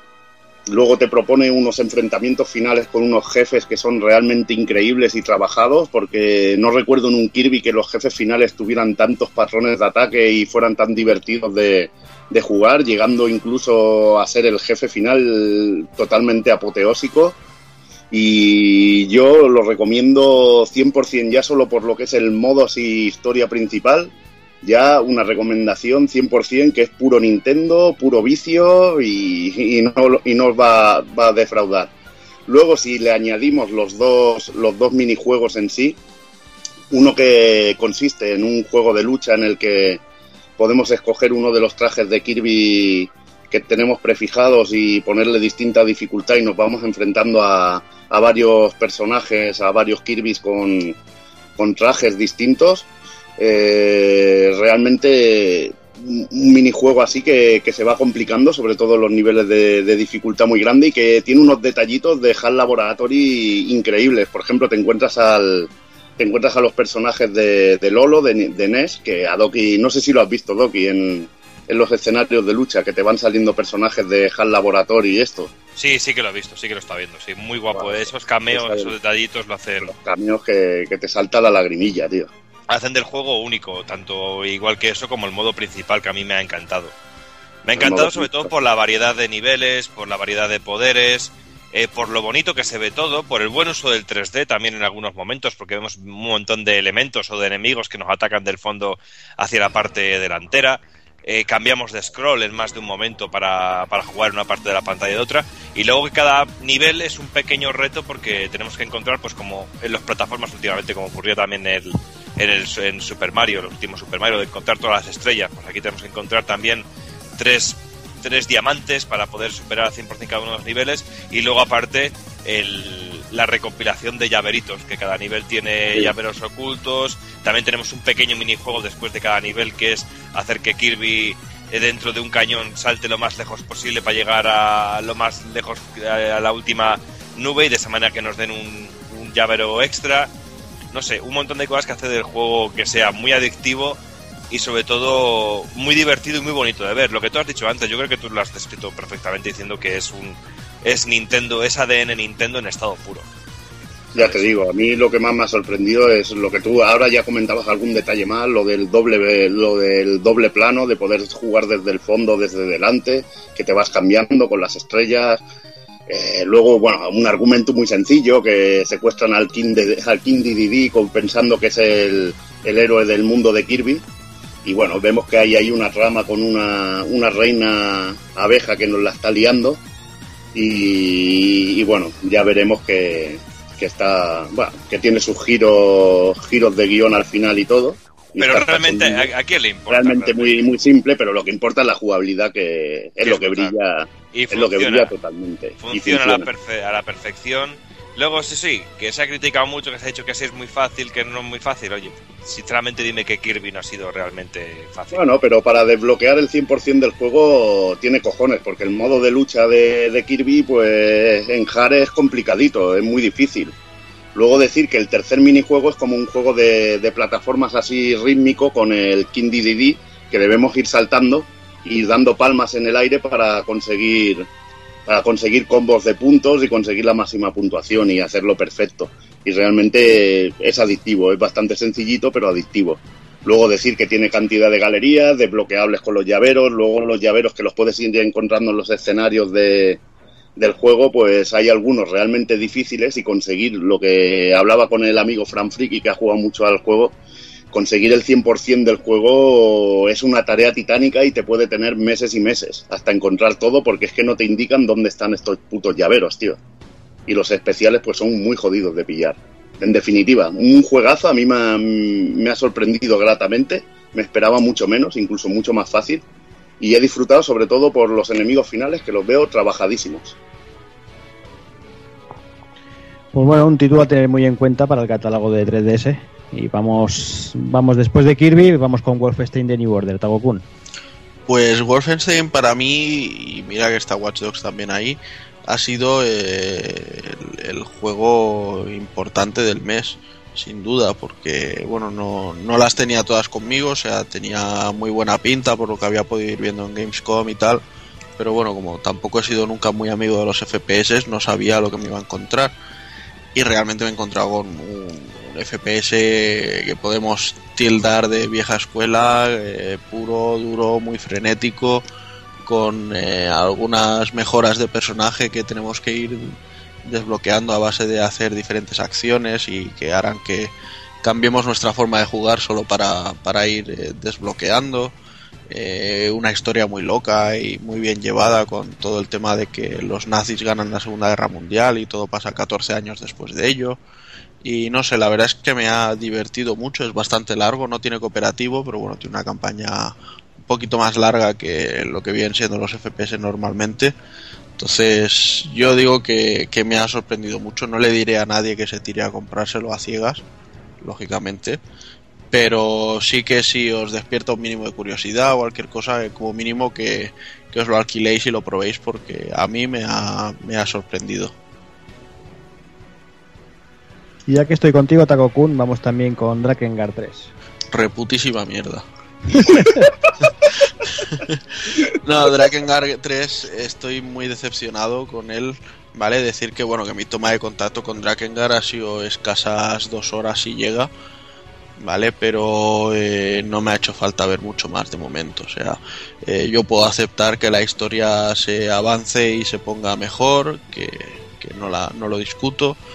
Puedo entender que la banda sonora es increíble, que lo es, pero no. O sea, eh, la gente que ha hecho este juego ha querido venderme algo que no, no es vendible. O sea, técnicamente unos escenarios vacíos, pobres, sin, interacción casi. O sea, parece que sean sitios muertos todo. Eh, te salen 7, 8 enemigos en pantalla y, y parecen el tampón de clonar del Photoshop, ¿sabes? O sea, todos exactamente iguales, eh, no tienen prácticamente animación, siempre te hacen un mismo ataque.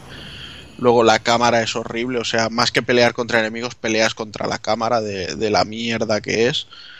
Eh, he hecho un par de combates con jefes finales y, y, se hacen insufribles, o sea, son fáciles, pero se hacen insufribles por de verdad por, por la cámara.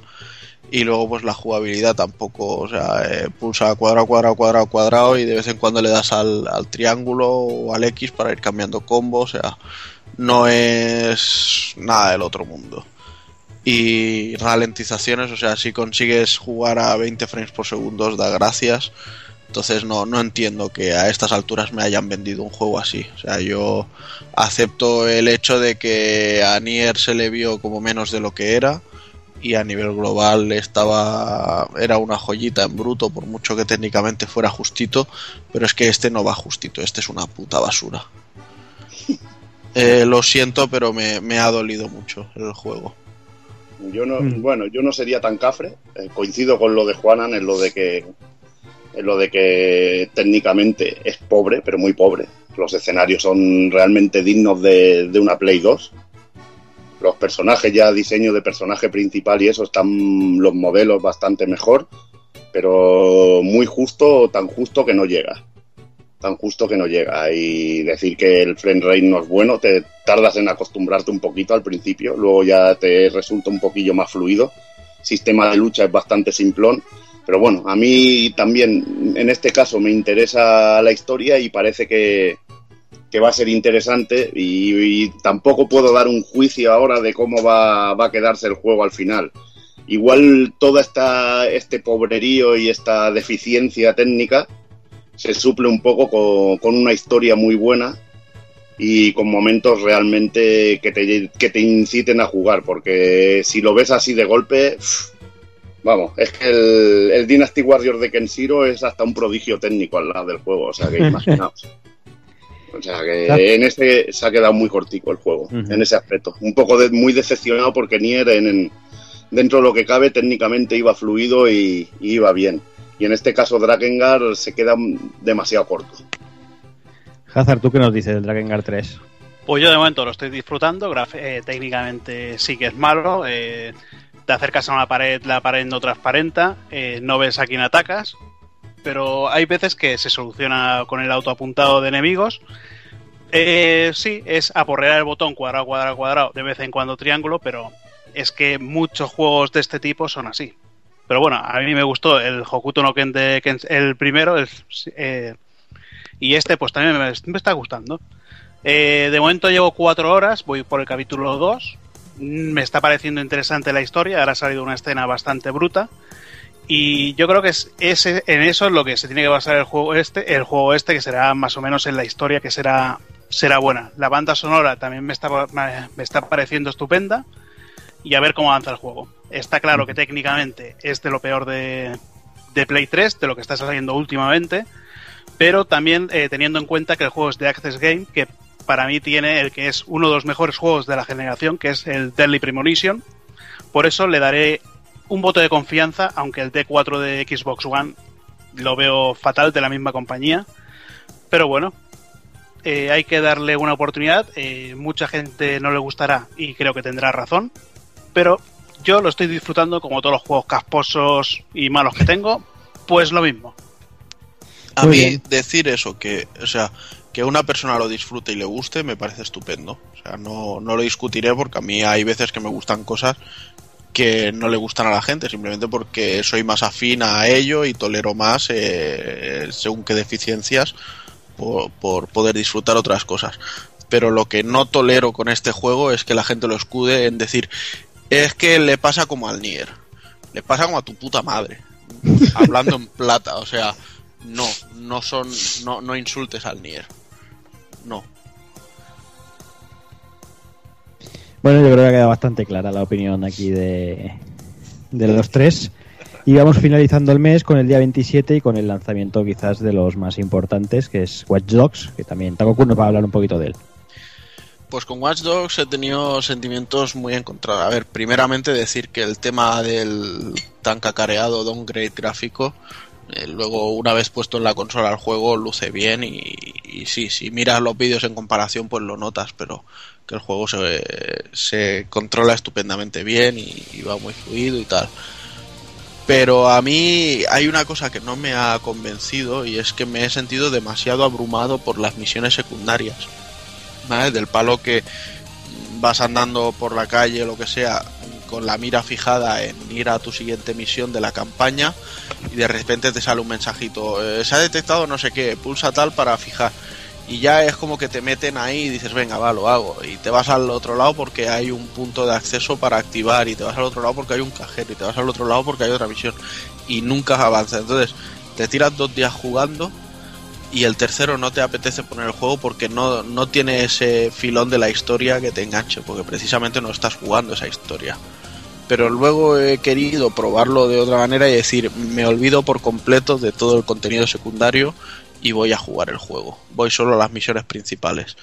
Y la verdad es que así sí que me está gustando más. Y, bueno, toda la idea del hackeo, aunque sea muy sencillo y consista simplemente en tener un teléfono muy chulo y pulsar el cuadrado en casi todos los sitios, pues me está gustando mucho. Y cómo lo usa en la ciudad con los semáforos, con, con los volardos estos para despistar a la policía y todas estas cosas, mola mucho. Entonces, bueno, personalmente me quedo con el Assassin's Creed 4 quizá a nivel global me, me, ha convencido más, pero Watch Dogs lo estoy disfrutando mucho también. Muy bien. Hazard, ¿tú qué, ¿tú qué opinas de Watch Dogs? Bueno, pues bastante bien. Eh, un juego a la altura de Eleanor, abur aburrido. la verdad es que lo gráficamente me importa una mierda, porque ya he comentado antes con el Nier, ah, y con el, con el Drakengard 3. El bajón gráfico yo lo estoy jugando en Play 3, o sea, tampoco eh, ¿Qué voy a decir? Es un bajón gráfico brutal, pero claro, como el juego siempre nos, nos lo han mostrado para las, las consolas grandes, eh, PCs de última tecnología, pues bueno, habrá de, de qué conformarse. Pero jugablemente, pues bueno, las fases de conducción eh, se hacen bastante, bastante asequibles. Quizás falla un poquito, falla un poquito en, el sistema de, de, coberturas, que le das a la X para, para ponerte una cobertura y el tío, aunque se encuentre un buno en medio, sigue corriendo hasta la siguiente cobertura, eh, pues bueno, el hackeo se ha simplificado más de lo que podríamos pensar por los primeros trailers. Eh, darle un cuadradito y ya está. Yo creo que, como he comentado antes, en The Division es lo que me hubiera esperado que se fue que fuera el, el hackeo de este Watch Dogs. Pero bueno, eh, yo estoy haciendo como lo, un speedrun, tirando para adelante, a ver si me lo acabo ya de una puta vez, porque es aburridísimo. Muy bien, pues nada, con esto acabamos las novedades de mes de mayo del 2014 y bueno, vamos a ir ya a por otra cosita.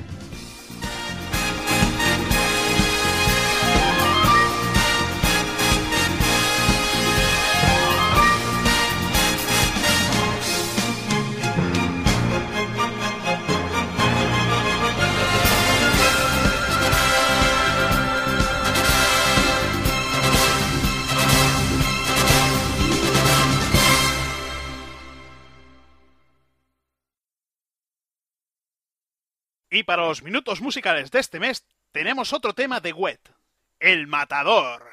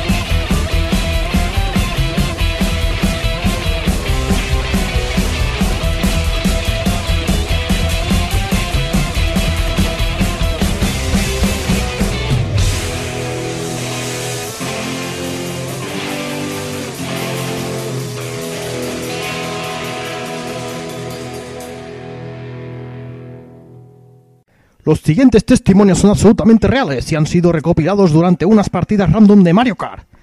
Todo ello está hecho por profesionales. No intenten hacerlo en sus casas. Vamos, Doki. Te voy a fundir, puta Doki. A ver cuánto tardas en llorar.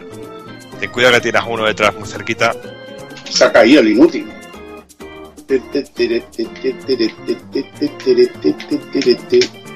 Otro que se cae. Por querer pillar el atajo.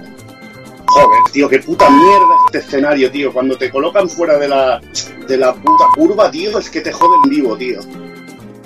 Conchazo. Y toma, conchazo azul. Y toma, conchazo rojo. Hijos de puta, tío. Hijos de puta, ¿cómo me han arruinado, eh, tío? Quédate, tío, con el rollo, eh. Conchazo azul y el otro. Hijos de puta, me han jodido la carrera, les iba dominando. ¿Qué haces, Doki? Te has quedado atascado. Sí, ya, ya, ya. Joder, ni un puto objeto en toda la carrera. A la mancha todo el bucaque en la cara. ¡Ay, joder! Puto Emil, hijo de puta. No me jodas el 8, tío. Do do do doki, do do doki, do doki, do do do doki, tiri, ti, ti, ti, ti, ti, ti. Mira cómo no lloras ahora cuando te conviene, cabrón. Joder, el 9, tío, pero si va de puta madre. ¡Me jodas! Buah, me he quedado atascado, tío. Mierda, me ha arrasado uno con la estrella y ahora conchazo rojo, tío. Hijos de puta. Hijo de puta, puto Bowser, tío. Su puta madre, tío. Y encima me pasa el Doki con la estrella. Ahí te pudras, cabrón. Anda, cállate, puta llorona. Puto con la estrella, tío. Te dan la estrella. La estrella se lo dan a los mantas, cabrón. ¡Joder! Vaya mierda, tío, vaya mierda de juego, no me jodas, el décimo. Hijo de puta, tío. Es que me ha echado de la carretera nada más empezar, tío. Y el puto Doki ahí que lo veo segundo o tercero. Ven aquí, rata. ¡Hijo de puta! Mira, es que el puto, el puto boomerang de los cojones. Joder, no me jodas que no me di. ¡Joder! ¡Hija de puta! No, ya tomar por culo, ya paso de correr. Ahora, ahora cállate, vale. Toma, toma, toma, toma, Evil, que te folle. joder, joder, hijo de puta eres, tío. Eres lo puto peor jugando a esto. Joder, joder, joder, joder. No te quedas atascado, gilipollas. ¡No! Y esto es, amigos y amigas, Mario Kart 8 y como Nintendo fomenta la amistad y el buen rollo. Premiando la mediocridad, como digo yo.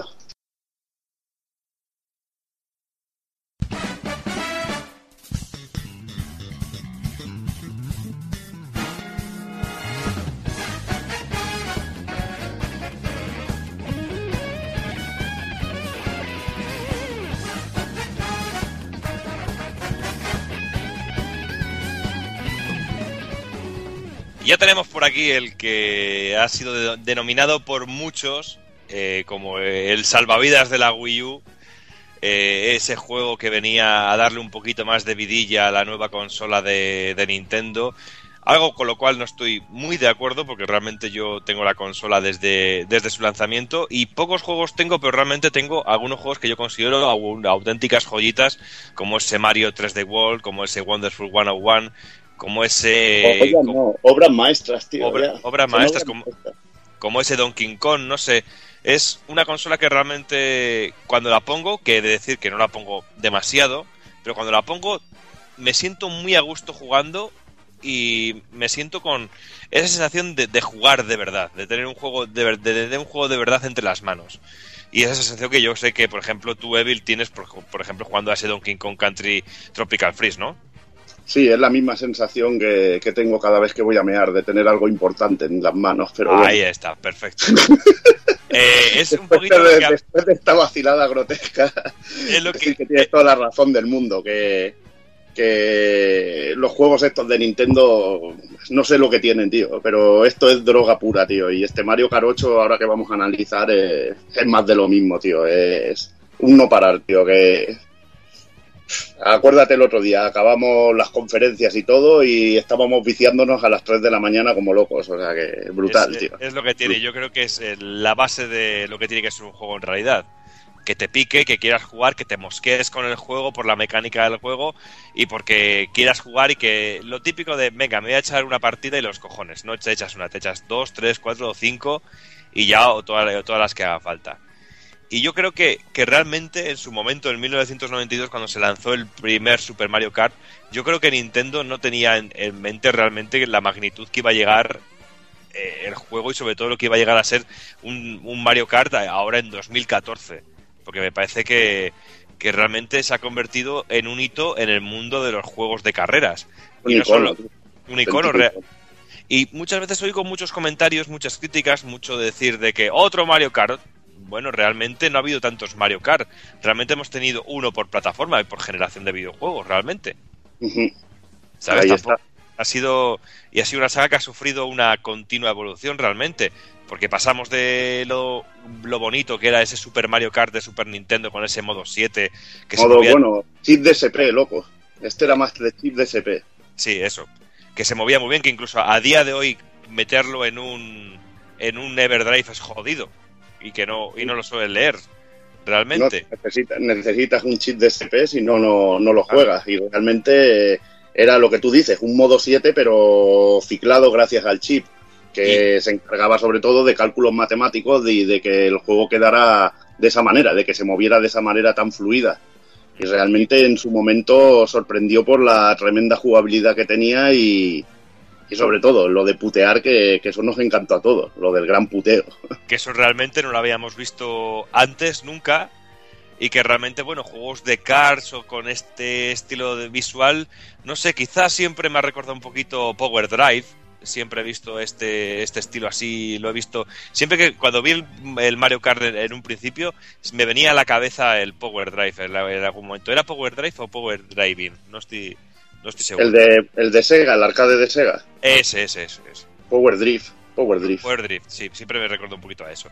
Y bueno, yo luego recuerdo también el paso, el salto brutal que hubo de, de ese de Super Mario Kart de Super Nintendo a uno de, de, lo que, de los que es más recordado como es el Mario Kart 64 de Nintendo 64. El Mario Kart 64 es el pique multijugador, tío. Jugar a, a pantalla partida en cuatro, tío, y pegarte los torneacos de la vida, tío.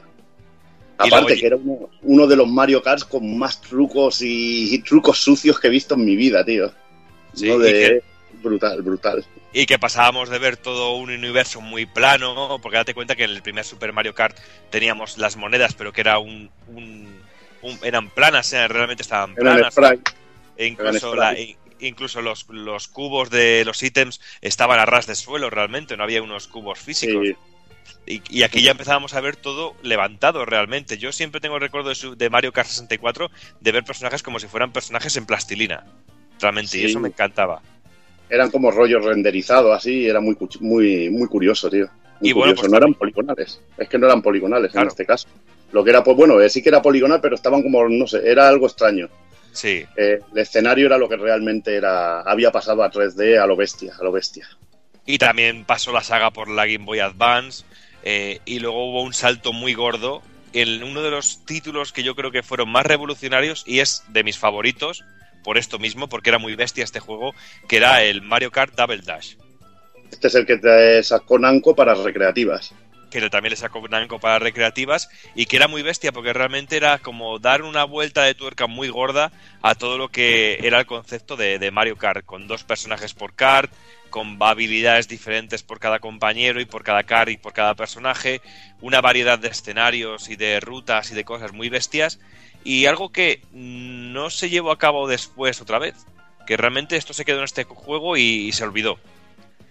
Y fue algo que también me dolió mucho, sobre todo cuando eh, pillé con muchas ganas el de Wii, que realmente no vi esa revolución. Me pareció un título en ese sentido algo más flojo que lo que vi en Double Dash. Pero realmente eso yo creo que es un poquito más que más por gustos, real, real, realmente. Y bueno, pues la salida de Super Mario Kart, pues como hemos dicho antes, supuso un antes y un después, ya que ha propiciado que un montón de compañías lanzaran pues sus propias versiones de los juegos, eh, de juegos de cars, como fue aquel Sonic R, que no funcionó realmente, el genial Crash Team Racing, que me parece un juego brillante de Sony, de PlayStation 1, que era brutal. Yo me lo pasé muy bien con este juego. Y sobre todo los geniales eh, Sega Sonic Sega. All Star Racing. Sobre todo el segundo. Sí. El primero me pareció algo más flojo, pero el segundo me parece bestial, sobre todo a nivel de músicas, de escenarios. No sé, porque era como meter todo el universo de Sega de recreativas, de juegos clásicos, meterlo todo en un juego de carreras sin contarte con pequeños detalles, muy fanservice, pero realmente yo buscaba eso en un juego, muy fanservice y muy de mundo del recreativo. Y, decir que de esta saga, decir que de esta saga incluso Nintendo ha tomado nota y muchas de las ideas que vemos en este Mario Kart 8 también provienen de- del juego de Sega, que realmente también es- dentro de lo que es el género es revolucionario. También recordarte, Doki, que salió Mega Man también de Cars, Mega Man Sí. Battle and Chase, tío. O sea Sí, que que ahí, Mega- El- y no os olvidéis del, del Crazy Racer de Konami. ahí está, del Crazy Racer de, de Konami también. No, ahí ese hay Goemon, de- ese, ese- Goemon, Metal. Gear ahí, ese ninja. También. Está brutal, Del- brutal. Del, del de Mega Man me acuerdo que iba Mega Man montado en el perrete, ¿no? Que también era el perrete Sí. que era como el car del perro. Sí, muy, muy cachondo. Pero lo que tú dices es cierto porque, por ejemplo, la gran baza de este eh, Mario, eh, Mario Kart 8 es sobre todo los escenarios antigravitatorios. Y vemos cómo los, los cars se van transformando, tanto si vamos a alguna parte que se nos pone el escenario boca abajo o si nos metemos bajo el agua. Y esas transformaciones las pudimos ver también en el, el Sega Sonic All Star Racing el Transformer, realmente. Pero Ujú. es lo que comentamos el otro día hablando del juego, tú y yo, eh, fuera del programa, que yo te decía que me gustaba mucho ese juego, pero realmente eh, Mario Kart tiene algo que lo hace estar un, un peldaño por encima. Porque realmente el juego eh, es una auténtica maravilla ver cómo corre, cómo luce, lo sólido que es gráficamente, la fluidez de movimientos, lo bien que se mueve y que es un auténtico espectáculo verlo Yo en creo que, que lo que hay ahí es lo que comentaba Evil, la droga que tiene Mario Kart. Sí. Porque el juego te puede estar puteando a muerte, pero tú estás ahí que no puedes parar de jugar. O sea, Mm. Yo descargo adrenalina con este juego, tío. Es-. Cuando ganas una carrera ahí que te han estado puteando y o remontas, haces una te sueltas unos gritos ahí de ¡Toma! ¡Jódete! Sueltas cualquier barbaridad, tío, que te pueda salir, tío. Es muy, muy, muy bestia, tío, muy bestia. Y- en ese y que-. Y cuando y te putean no te digo nada. Y que ganar una carrera sobrado no significa que la siguiente la vayas a ganar, porque a lo mejor No, la no, siguiente no. quedas el puto último. Uf. Sobre todo, ¿Sabes bueno, ya iremos comentando cuando Sí. hablemos del online lo que te puede llegar a pasar, o sea que... Porque yo creo que a estas alturas de la película, después de tantísimos años, eh, yo creo que ya sobra decir cómo funciona un Mario Kart. Eh, es un juego de carreras de cars eh, donde se premia tanto la habilidad, eh, se premia partes iguales a veces, tan- a veces justa, a veces injustamente, la habilidad, habilidad del conductor como la suerte que tengas a la hora que te toquen los ítems. Luego hay Suerte gente, por que ejemplo, te pase la bandada de buitres, tío, y te deje muerto. Ahí está. Luego, luego hay gente como muy, con muy mala suerte, como, como Jordi, que le tocan siempre los peores ítems. sí, sí, yo alucino. Yo no sé que, que- que si me han dado un juego que no los tiene o algo, pero es que de todas las partidas que he jugado solo me ha tocado una vez las tres conchas rojas. O sea, es que no me tocan. Pero es que yo alucino que aunque vaya a veces 10, 11, me tocan unos ítems, me, me dan un plata, una moneda, y digo yo, pero esto, ¿pero qué pasa? Que, que- no, lo- no lo entiendo, yo es que alucino, ¿sabes? Y bueno, pues a la hora de ponernos eh, a, a los mandos de este Mario Kart 8, pues tenemos varias opciones, como suele ocurrir últimamente ya con todos los juegos de Wii U. Podemos jugar con el mando tableta, que realmente tenemos, eh, tenemos varias opciones dentro del mismo mando. Podemos ver eh, el mapa del juego en el mando mientras estamos jugando. Podemos ver eh, también la parte trasera de, de lo que está ocurriendo eh, por la parte de atrás. Podemos ver la clasificación. Porque realmente es algo que a mí me ha extrañado y que no me ha gustado el, el no poder ver el mapa continuamente en la pantalla. Es algo que a mí me, me molesta porque yo me gusta ver si lleva alguien cer- detrás cerca, si tengo algún grupo acechándome. Son cositas que yo he echado mucho en falta. Luego Sí, también tienes un botón, tienes un botón para mirar lo que te viene por detrás. Sí, pero bueno, pero- te puedes distraer. te puede distraer realmente. Eh, luego también tenemos un, eh, la posibilidad de jugar con el, el Nunchaku y con los mandos clásicos de Wii. O la que yo creo que es la mejor opción, jugar con el, el mando Pro. Realmente. Sí. Yo me siento muy cómodo jugando con ese mando.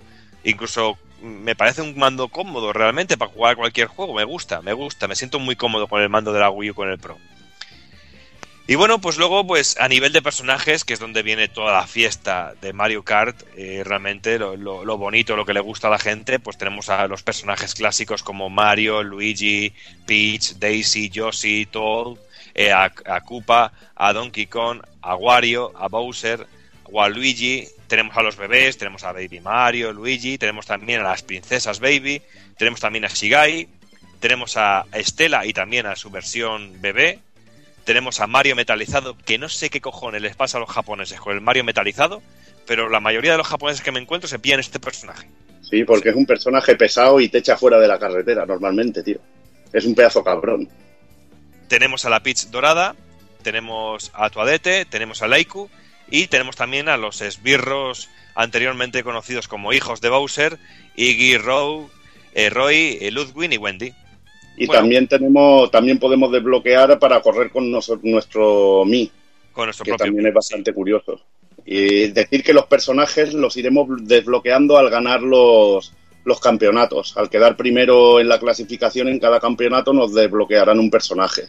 Mm, Y que para ser desbloqueados todos los personajes, pues tendremos que desbloquear todos los el- todas las carreras que tenemos en las diferentes eh, cilindradas o niveles, de, o niveles de dificultad realmente, que son 50 centímetros cúbicos, 100 centímetros cúbicos y 150 centímetros cúbicos.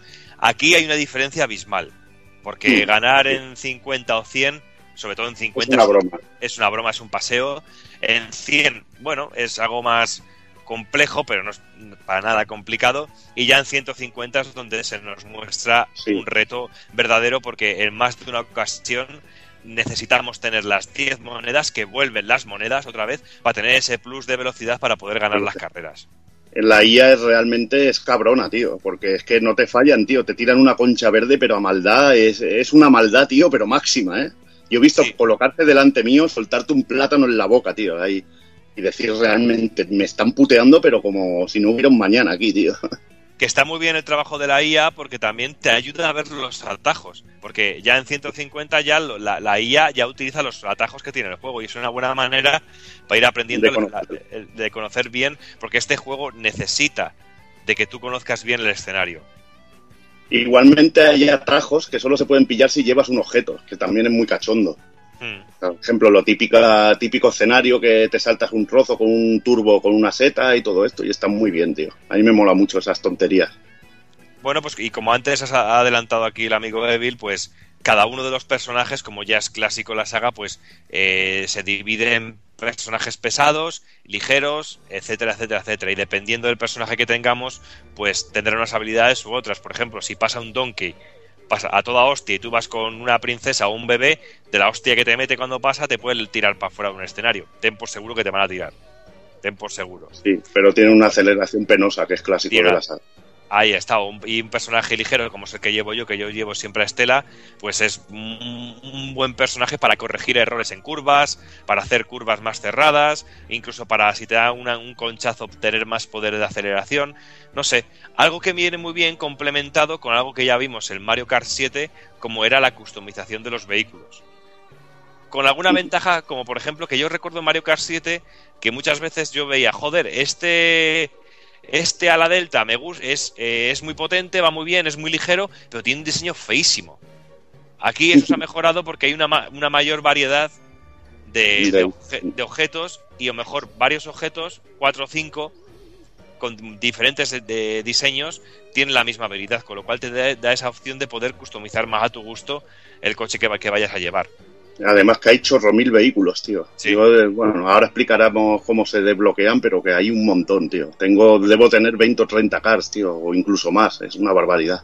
pues como hemos dicho antes, aquí vuelven en Mario Kart 8, vuelven las monedas y según vayamos recogiendo monedas a lo largo del escenario, no solo nos darán potencia, sino que iremos eh, reco- eh, recolectando monedas que creo que son cada 100 monedas se nos da un, un nuevo cachivache, ya por, para llamarlo de alguna manera. Y nos dirá cuando terminamos la competición, eh, has conseguido tantas monedas, has desbloqueado un nuevo, un nuevo elemento. Y vas a, cuando vas a elegir personaje, pues se te desbloquea, pues tenemos para elegir eh, karts, motos, tenemos también quads, tenemos pues y un montón de no son motos eh, estándar, tenemos una moto por ejemplo con forma de Yoshi. Sí, Eh, o una tenemos- moto o una moto tipo de carreras, otra moto tipo Sons of Anarchy, cosas así.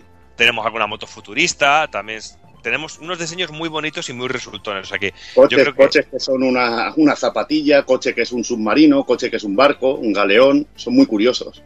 Luego también tenemos eh, el siguiente apartado sería de ruedas, donde tenemos ruedas de muchos tamaños, muchos colores, y es que incluso hay algunas ruedas que son tan grandes que transformamos un car normal en un auténtico monster truck de estos grandes, grandotes. Sí, sí. O ver una moto con unas ruedas pequeñitas es bastante ridiculillo también. Sí, pero bueno, pues son muy buenas porque son muy buenas para tomar curvas, pero tienen muy poco agarre. Con lo cual, como, te, como pase un donkey y te, y te, te sople la nuca, pues te, te manda a tomar por culo. Y luego tenemos los planeadores, que también tenemos muchos diseños. Tenemos un- una, una ardilla voladora, tenemos un, un, un Bowser que, que nos ayuda a volar. Bueno, tenemos un montón de cositas que le dan planta mucha de variedad. girasol. Yo tengo una flor de girasol también, que es muy curioso. Mm. Va, realmente mucha variedad. Y bueno, y aquí pues es donde está, eh, dando al botón plus, dando al botón más de, del, del mando de Wii U, pues vemos las capacidades que tiene cada uno de los elementos. Y tenemos que ir jugando con eso. Tenemos que jugar con eh, las capacidades y las habilidades que tiene nuestro personaje con las habilidades que nos ofrece el coche que vamos, a- que vamos Eso mola porque la verdad que puedes adaptar los personajes a tu modo de conducción y puedes coger, por ejemplo, un personaje pesado y hacer que tenga más agarre, incluso que tenga más aceleración y compensarlo un poquito. Igual que uno que sea más intermedio, ponerle más velocidad punta y puedes jugar bastante, está bastante bien en ese aspecto. Y luego, pues una de las grandes novedades del juego, como hemos dicho al principio, es la antigravedad y es donde viene marcada en los, en los escenarios que, que vienen con unos diseños impresionantes, impresiona mucho verlos, eh, con unas curvas imposibles, con unos loopings de la hostia, con momentos boca abajo, boca arriba, de al lado, con saltos, con vuelos. Y es que, como hemos dicho antes, la antigravedad es la gran novedad y la tenemos en casi todos los eh, en casi todos los circuitos, en la gran mayoría. Y en estos Sí. eh, circuitos con antigravedad nadie te lo explica y yo al principio esquivaba ciertas cosas y no me daba cuenta que cuando estamos en antigravedad, cuando nos chocamos con un, con un compañero corredor o con un submarino que nos viene de frente, realmente no es malo, porque como estamos en antigravedad no nos frena, sino todo lo contrario, que nos da un pequeño impulso. Nos da un turbo, sí. Mm. Y hay, hay unos objetos también a veces que están en medio que sirven para pillar turbos, tío, es muy cachondo. Mm. Y pues y como hemos dicho antes, pues los vehículos van evolucionando a medida que vamos avanzando por los escenarios. Por ejemplo, hay un escenario que yo lo llevo bastante cuesta arriba, que es de desierto, y en algún momento nos encontramos con un oasis que hay una parte submarina, y en esa parte, pues el coche se transforma y le sale una hélice para ir, para poder ir a velocidad normal bajo el agua. O de repente hay un- una parte antigra- de antigravedad y las ruedas se vuelcan como si fuera el coche, el DeLorean de regreso al futuro y empieza a volar. Muy a lo, como hemos dicho antes, Sega Sonic All Star Racing. Transformer, realmente. Y bueno, Evil, no sé, a mí, por ejemplo, yo uno de mis eh, de mis circuitos favoritos es la ciudad actual. Me encanta ese circuito. Me encanta Uf, porque eh. tiene, tiene algún recoveco muy guapo donde te puedes eh, meter por unas callejuelas o tiene algunos saltos muy cachondos que como te dé un rayo en uno de esos saltos o como te dé una concha roja la has cagado porque te ha hecho perder un montón de tiempo y encima viene con una música fantástica y ese escenario para mi gusto es de los más divertidos y de los más bonitos. Para mí es que es tremendo, tío. Es que son 32 circuitos, 16 completamente nuevos y otros 16 que son remakes de, de- toda la saga, que de Super Nintendo, de Nintendo 64 y realmente son preciosos. A mí me, me gustó mucho, por ejemplo, el de la...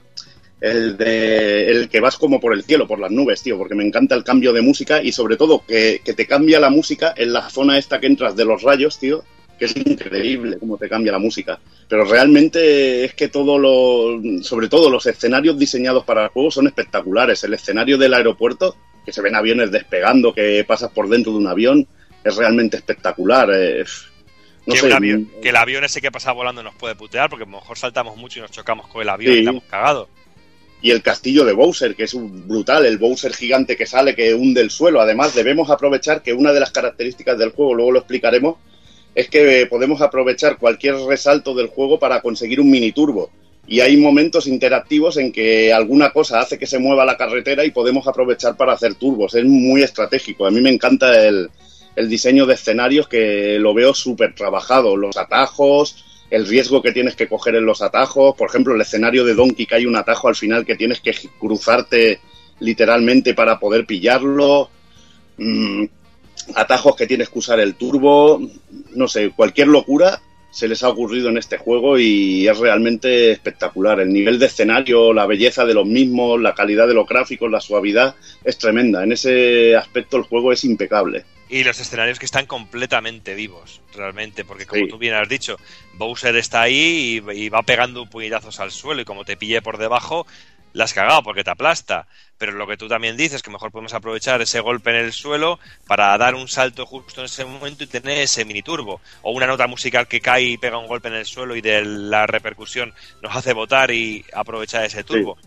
Son un montón de... O por ejemplo hay un escenario en el que pasan unos topos y si aprovechas el... Los, los, los, bueno, los surcos que dejan para hacer un salto, también también podemos hacerlo. Son pequeñas estrategias que nos va ofreciendo el juego que realmente que si sabemos aprovecharlas nos dan ese plus que podemos necesitar a la hora de ser un conductor correcto y un conductor que domina bien el, el juego y los escenarios. Otra cosa es que luego vengan lo que es la, la seña de identidad de un Mario Kart, que son los ítems, que son los que realmente lo que no nos deja no nos deja realmente eh, conducir con total normalidad y ser duchos a la hora de, de conducir, porque realmente... Sí, lo que nos cabrea enormemente, sobre todo a mí. Sí. Que yo creo que, que, se lo cuente, que se lo cuenten a Juanan como nos oía vociferar el otro día cuando nos puteaban vivos, tío. Que dice que una, una vez más y no más, así de, así no, de claro. Dice que no vuelve a. Porque el, el juego realmente no premia al que juega bien. Eh, premia al que al que tiene más suerte en más de una ocasión en que no te igualmente Doki igualmente Doki si eres muy bueno y corres muy a lo bestia y luego usas también los ítems defensivamente porque también el juego tiene estrategia y a veces te dan un ítem como un plátano y lo puedes usar como un poco de defensa. Y veremos como uno de los nuevos ítems nos sirve de defensa completa contra el mal más grande que es la concha azul. La concha azul, esa que hizo aparición por primera vez en el, en el Mario Kart 64 y que yo siempre he tenido la idea de que ha sido el, el ítem que rompió el juego totalmente. Sí, el más Porque maligno de todos. Es que me, Ese, parece, me parece, El rayito también, ¿eh? El rayito también déjatelo correr. No, pero es que lo, que lo que me jode de la concha azul es que me parece que es realmente injusto porque el que va último en la carrera putea al que va primero. Sí. Realmente no, no putea al que va delante. Y... Sí, pero igualmente esa concha es tope de cabrona, porque si te pilla por en medio, tú oyes el sí. ruido. Yo cuando oigo el ruido me echo para un lado. Digo, me echo para un lado que viene la concha. Ahora sí, pero por ejemplo en Wii, si no recuerdo mal, la concha directamente volaba. ¿Sabes? Directamente volaba y pasaba de largo todo y únicamente caía y jodía al primero. Que yo siempre bueno. he visto y he oído cuando he visto a competidores, porque hay veces que me gusta ver competiciones de Mario Kart, a los que compiten, yo he visto siempre que, que dicen que el mayor error es ir el primero. Hay, Sí. que, hay que ir siempre la segundo, tercero y adelantar en la, en la última vuelta realmente. ¿Sabes? Pero Para bueno, evitar- el juego realmente putea con los ítems y yo creo que es lo que decía antes Jordi, que es la auténtica droga del juego. Que te putea, que pierdes, que dices, me cago en todo, que, pero ¿cómo puede ser así de injusto? Puto juego de mierda, yo creo que es el juego. Igualmente, igualmente, si eres tan bestia de que te tiran una concha azul y ganas el circuito, ya te sientes Dios, tío. Dices, joder, Ah, eso sí. máquina. Se sacaba hasta aquí, hasta la vida, tío. Pero lo que suele pasar normalmente es que vas el primero de toda la carrera y en los últimos 10 segundos te tiran una concha azul y te joden. Y ¿Sabes? acabas cuarto quinto y es un putadón. Y que eso también motiva para decir, me cago en la puta, otra, voy a echar otra. Y otra, y otra, y otra, y otra, y es un quitasueños el juego realmente para nosotros que trabajamos y que tenemos que dedicar las noches a jugar, pues es una, aut- es una auténtica putada.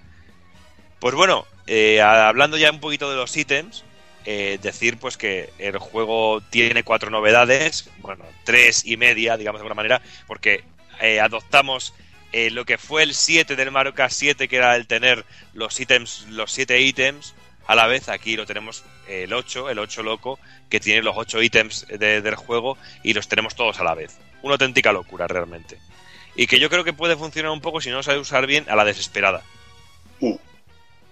Luego Sí, tenemos sí. Otro, de, otro de los ítems que más putean, que si lo tienes es una auténtica, eh, es una auténtica gozada, que es el de la planta piraña. Destructor, es destructor, tío. muy destructor, porque realmente tiene vida propia y si pasas al lado de, de un- de un otro corredor le va a pegar un hostiazo. Aparte que te protege a ti, porque cualquier plátano o concha que te venga de cara, se lo come todo, tío. Y luego cualquier rival que te supere y que encuentres, lo liquidas. Si vas en la parte media y te pones la planta piraña rodeado de, de corredores, tío, haces una limpieza, tío. Y un puteo, pero infernal, ¿eh? Luego tenemos otro ítem que realmente yo no le he conseguido pillar el punto todavía, que es el del boomerang. Es muy cabrón, ¿eh? Porque te permite golpear con, con rapidez y si el otro te sabe fijar más o menos que está por la parte en que tú estás, tío, te lo tiran y te putean vivo. Y además la habilidad de tirarlo para atrás es que es bastante rápido y además rompe conchas y aunque lleves una concha de protección, te putean, tío. Y luego tenemos también pues el que viene a romper un poquito con la maldición de la, de la concha azul y la maldición de las conchas rojas, también hay que decirlo, que es la Sí. bocina. Un ítem que nos sirve pues para cuando vemos que tenemos la concha azul encima, apretarlo y que aparezca una onda que realmente elimina a la concha azul o si tenemos eh, rivales alrededor los tumba también o si viene una concha roja o una concha verde la elimina también. Esto viene del Sonic, porque en el Sonic Sí. un ítem muy parecido. Y bueno, luego decir que también tenemos, pues, aparte de los, los ítems de siempre, y también tenemos la posibilidad de coger una concha roja, una concha verde y ponernosla en el culo para cuando si vamos los primeros en una carrera y, que, y no queremos que venga un conchazo rojo y nos, y nos destroce la carrera. Realmente. Pequeñas estrategias que realmente hacen que, que el juego sea muy profundo y que sea muy, muy exigente para poder eh, para poder Para avanzar y para aprender a jugar. Yo creo que el juego es más Igual profundo que- de lo que aparenta al principio. Igual que la importancia, sobre todo, que es la del derrape, que podemos cargarlo hasta dos niveles y que nos eh, según el, el nivel azul nos hace un turbo pequeñito y cuando lo haces en rojo el, derre- el derrape haces un turbo largo. Y es muy importante tomar las curvas derrapando y, y además que es muy controlable. Puedes irte hacia un lado, hacia otro y realmente está muy bien, muy bien. Yo creo que es el Mario Kart que mejor se controla de todos. Porque a, a mí, yo por ejemplo, siempre voy con moto y me Y las costó motos bastante. son jodidas, ¿eh? Las motos son jodidas. es jodido de me costó muchísimo pillarle el puntillo, pero bueno, una vez que lo pillas el punto, cuando vuelves a coger un kart te cuesta hacerte otra vez al kart después y viceversa, pero bueno, queda es, es muy muy muy jugable, se deja jugar muy bien. Y como decíamos antes, el, el derrape con el turbo, que cuando cambia de color, tenemos los saltos que nos ofrecen un mini turbo también. eh, Tenemos que darle al salto cuando haya cualquier resalto o saltito en el escenario y consigues un mini turbo. Al principio me costó, me costó pillarle el truquillo a esto. También tenemos el mini turbo de nada más salir. Cuando Sí. salimos en, en la primera aceleración, cuando si lo hacemos justo en el momento dejando apretado el acelerador, salimos con un pequeño, un pequeño impulso. Si no lo hacemos, si no tenemos un timing perfecto, podemos calar la moto y que se nos quede parada Sí, y perder, y perder ya Pero el tiene varios niveles de turbo. Si lo consigues en el momento exacto, el turbo es más bestia. Hay varios niveles.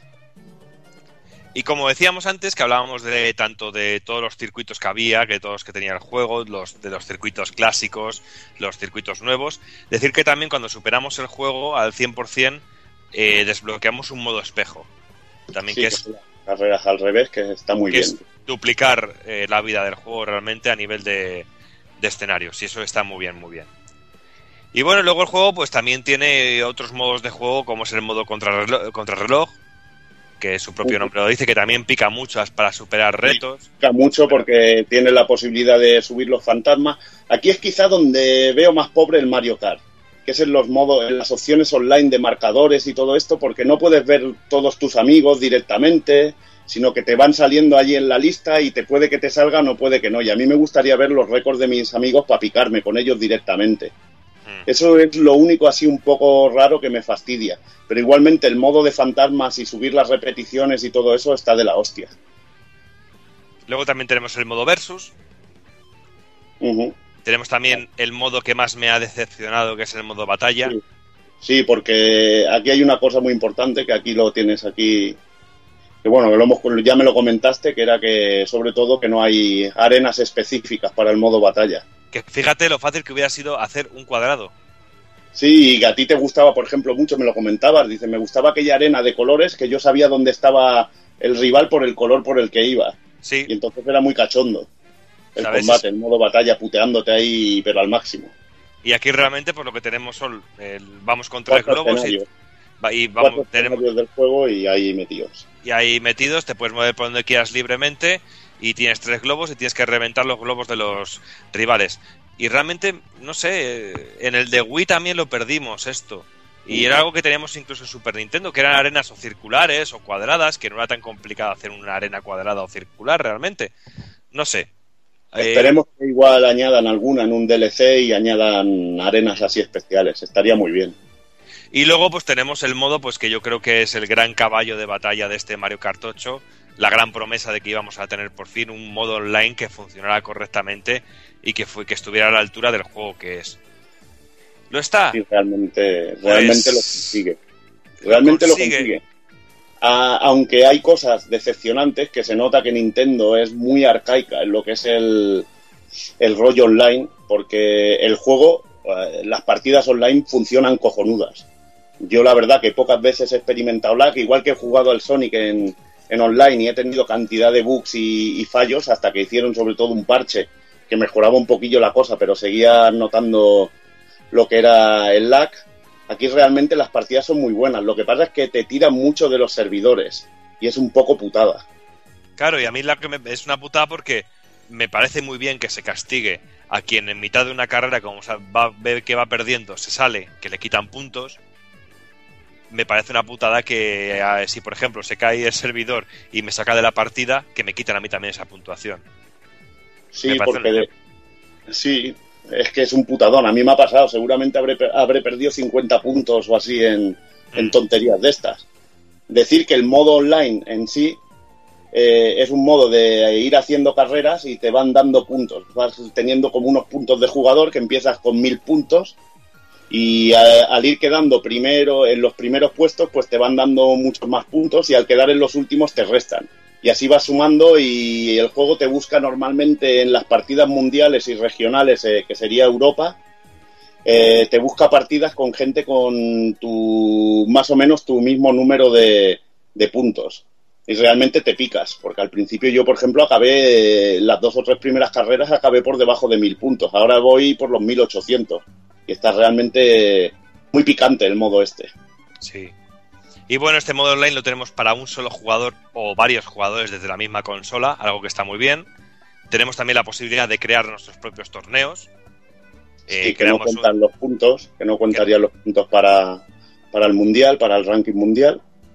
Aquí lo que hacemos es crear un torneo que se llame Pulpo Frito, por ejemplo, y marcas tú las reglas, el mensaje de bienvenida, puedes decir, pues quiero que en mi torneo no se puedan utilizar eh, y estos ítems, o quiero que tenga una duración como esta, eh, quiero que tenga y que empiece este día y termine este día. No sé, muy customizable y que le da un rollito muy, muy guapo y que a mí me ha gustado mucho. He hecho en falta una recopa. Sí, Que no, me, y- no me ac- no me acuerdo en qué Mario Kart fue el último en el que hubo una recopa, que eran partidas de estas larguísimas porque se recorrían todos los escenarios del juego. aquí se hacen minicopas de, de cuatro escenarios y los van eligiendo entre los entre los jugadores. Lo puedes poner en el modo torneo Mm. y está divertidillo porque haces tus torneillos de cuatro y luego puedes hacer torneillo por equipos que está muy muy cachondo. Por ejemplo, juegan ocho players, pues se hacen un par de equipos de cuatro, o se- no sé si se pueden hacer más de dos equipos. Eso sí que no lo he probado. Yo, llegué a echar unas partidas en equipos de dos y está de coña, porque tienes que vigilar de no putear a tu compañero y joder a los otros. Y realmente es muy cachondo eso- cuando te quedas solo contra dos ratas que te están jodiendo vivo ahí. Yo eso no lo he probado, por ejemplo. Hay que, habrá que pegar un tiento a eso. Luego también tenemos, como decías tú antes, podemos entrar a ver el. Tenemos una carpetita que se llama Amigos. Y ahí podemos entrar y vemos a los amigos que están conectados. Y yo, por ejemplo, puedo ver a Evil y decir, me meto en la partida en la que esté Evil. Y si Evil está corriendo en una partida X, pues yo puedo entrar y en el momento que esté libre una de las 12 casillas, pues entro a jugar a la partida en la que esté Evil.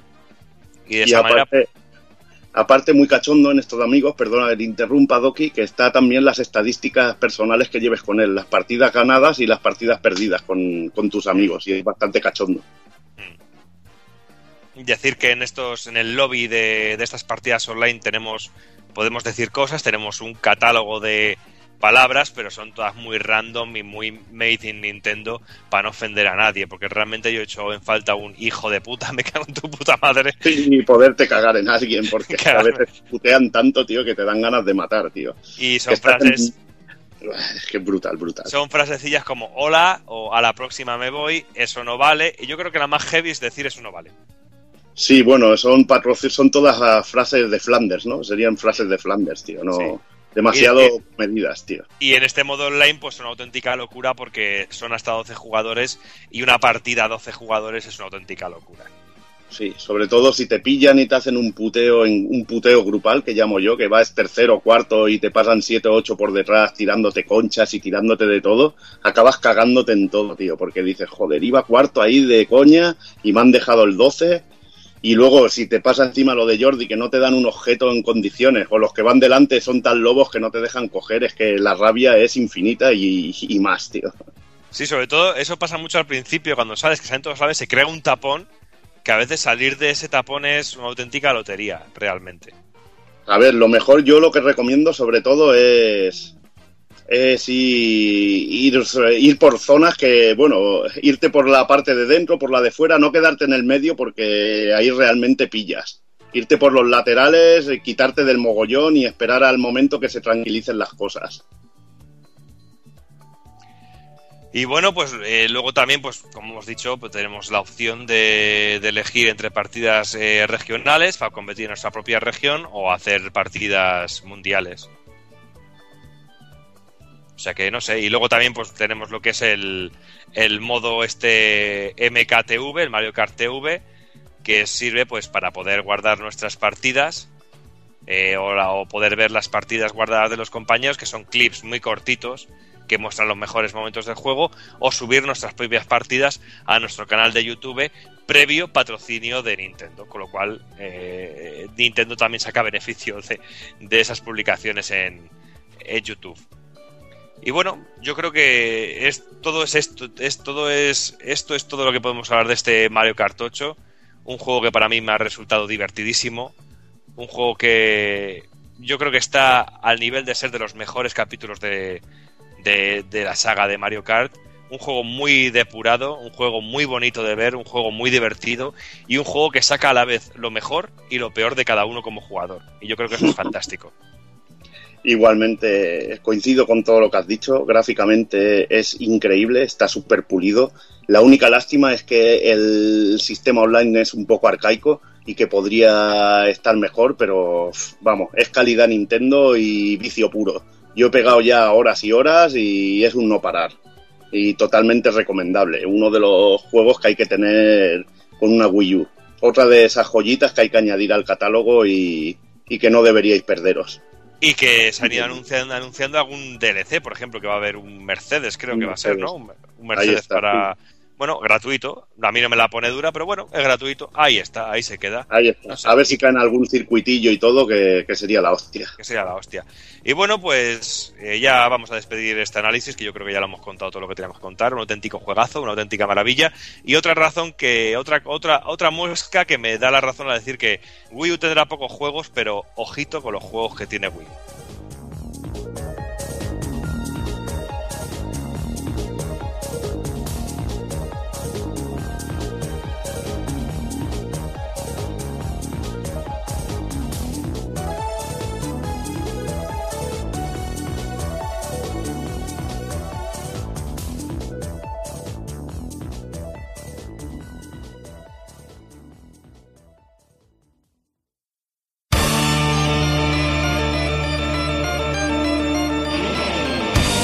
Y recuerda, si no te mola hacer un calamar y quieres estar bien informado, pásate por el blog pulpofrito.com. También puedes seguirnos en Twitter y Facebook.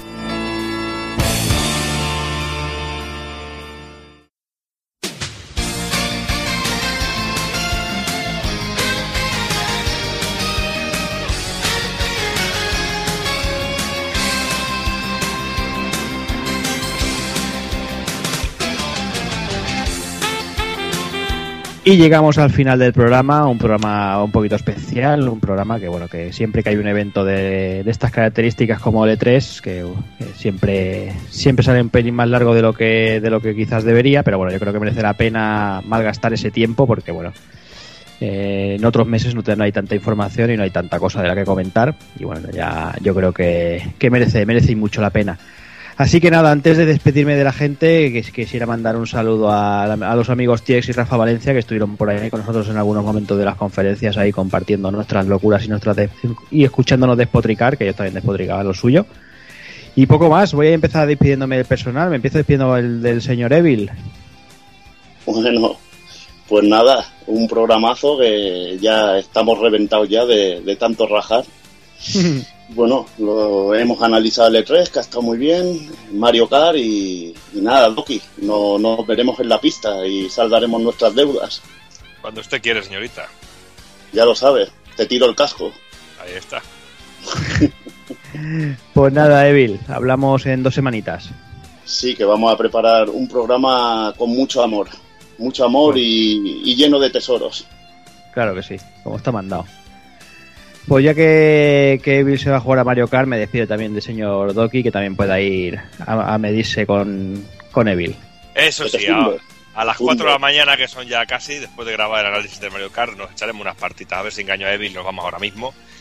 Y bueno, pues un programa muy interesante. Yo creo que, como buena conclusión, yo tengo muy buenas sensaciones de este E3. Y eh, después de haber hablado todo este rato sobre los juegos y sobre todo lo que ha habido, no sé. Yo creo que hemos tenido, yo creo que no hay, no hay que ser tan llorona, realmente. Yo creo que hemos, hemos visto cosas muy interesantes y yo creo que aquí lo hemos dejado bien clarito en el, en el programa con todo lo que hemos ido comentando. Mm, totalmente. Pues nada, Doki, también Venga. hablamos en dos semanitas. Un abrazo. Y también voy a despedir del señor Hazard. Bueno, pues ya hemos acabado. Me parece a mí que, que este ha sido el, el- el programa más caluroso que hemos tenido, porque madre mía, vaya calor. Bueno, veremos a ver los próximos. Sí, y encima tan largo, pues más calor todavía. Claro. Pero bueno, eh, esperando el mes que viene, que no sé ni qué juego sale, tampoco. Pues sale poquita cosa, vamos a, lo vamos a pasar mal para el tema del análisis, hay que estudiárselo bien porque la cosa está, está complicada. ¿eh? Ahora, igual nos tenemos que inventar alguna cosa. Bueno, ha salido el Murdered Soul Suspect, que yo lo he disfrutado, está, no está mal. Pero bueno, a Mm. ver, a ver qué sale, porque me parece a mí que este mes, aparte del. Kamen Rider nuevo, poca cosa. Ya te digo, poca cosa, igual tenemos que hacer algún, algún, algún invento raro. Pues nada, Hazard, hablamos en un mesecito más o menos. Muy bien, Un abrazo. venga, hasta luego. Y ya me despido por último del señor Takokun. Pues nada, señores, lo primero quizá disculparme un poquillo, ¿no? Porque hoy estaba un poco exaltado durante el programa con todas es que hay tantas puñetas últimamente en el mundo de los videojuegos que, que me ha salido más improperios de lo normal, entonces Ahora, ahora arrepiéntete, ahora. Para evitar que nuestros oyentes lo tengan que venir a, a recriminarnos en los comentarios y tal, pues pedirles disculpas por adelantado, pero bueno, a veces no se pueden disimular las cosas y salen así. Y nada, pues que eso, muy buen E3, eh, las sensaciones son bastante positivas. De momento muy contento con mi Play 4 y mi Wii U, que parece que la Wii U va a despegarme este año con, con muchas cositas, empezando ya en septiembre con el Hirule Warriors. Y veremos a ver si más adelante me tengo que hacer una con una One o no. Pues el señor Camilla dirá. Todo se verá, todo se verá. pues nada, Takokun, un abrazo, hablamos en breve. Igualmente, hasta luego. Y bueno, yo por mi parte, un poquito más que decir. Eh, yo posiblemente a final de año caiga una, una Play 4 de esa blanco glaciar que me ha gustado tanto, ese diseño tan bonito que no se verán las huellas ni el polvo, que siempre te agradecer. Y poco más. Yo creo que será el momento de, dar el salto a la, de generación a ver si, si el catálogo está un poquito un poquito ya, ya mejorado para poder disfrutar de la consola. Así que nada más, eh, lo que comentaba Evil, de aquí dos semanitas eh, volvemos con Saturn, volvemos con Tresur, esos tres pedazos de títulos, eh, Guardian Hero, Silver Mirage y Radiant Silvergun. Hablaremos largo y tendido, como siempre, no sé si, si coherentemente, pero ahí hablaremos del amor seguro. Y poco más, eh, de aquí a un mes, por lo dicho, veremos con qué, con qué nos, nos salimos. Así que nada, señoras, señores, niños y niñas, como siempre, portaros bien, ser buenos y un saludo a todos.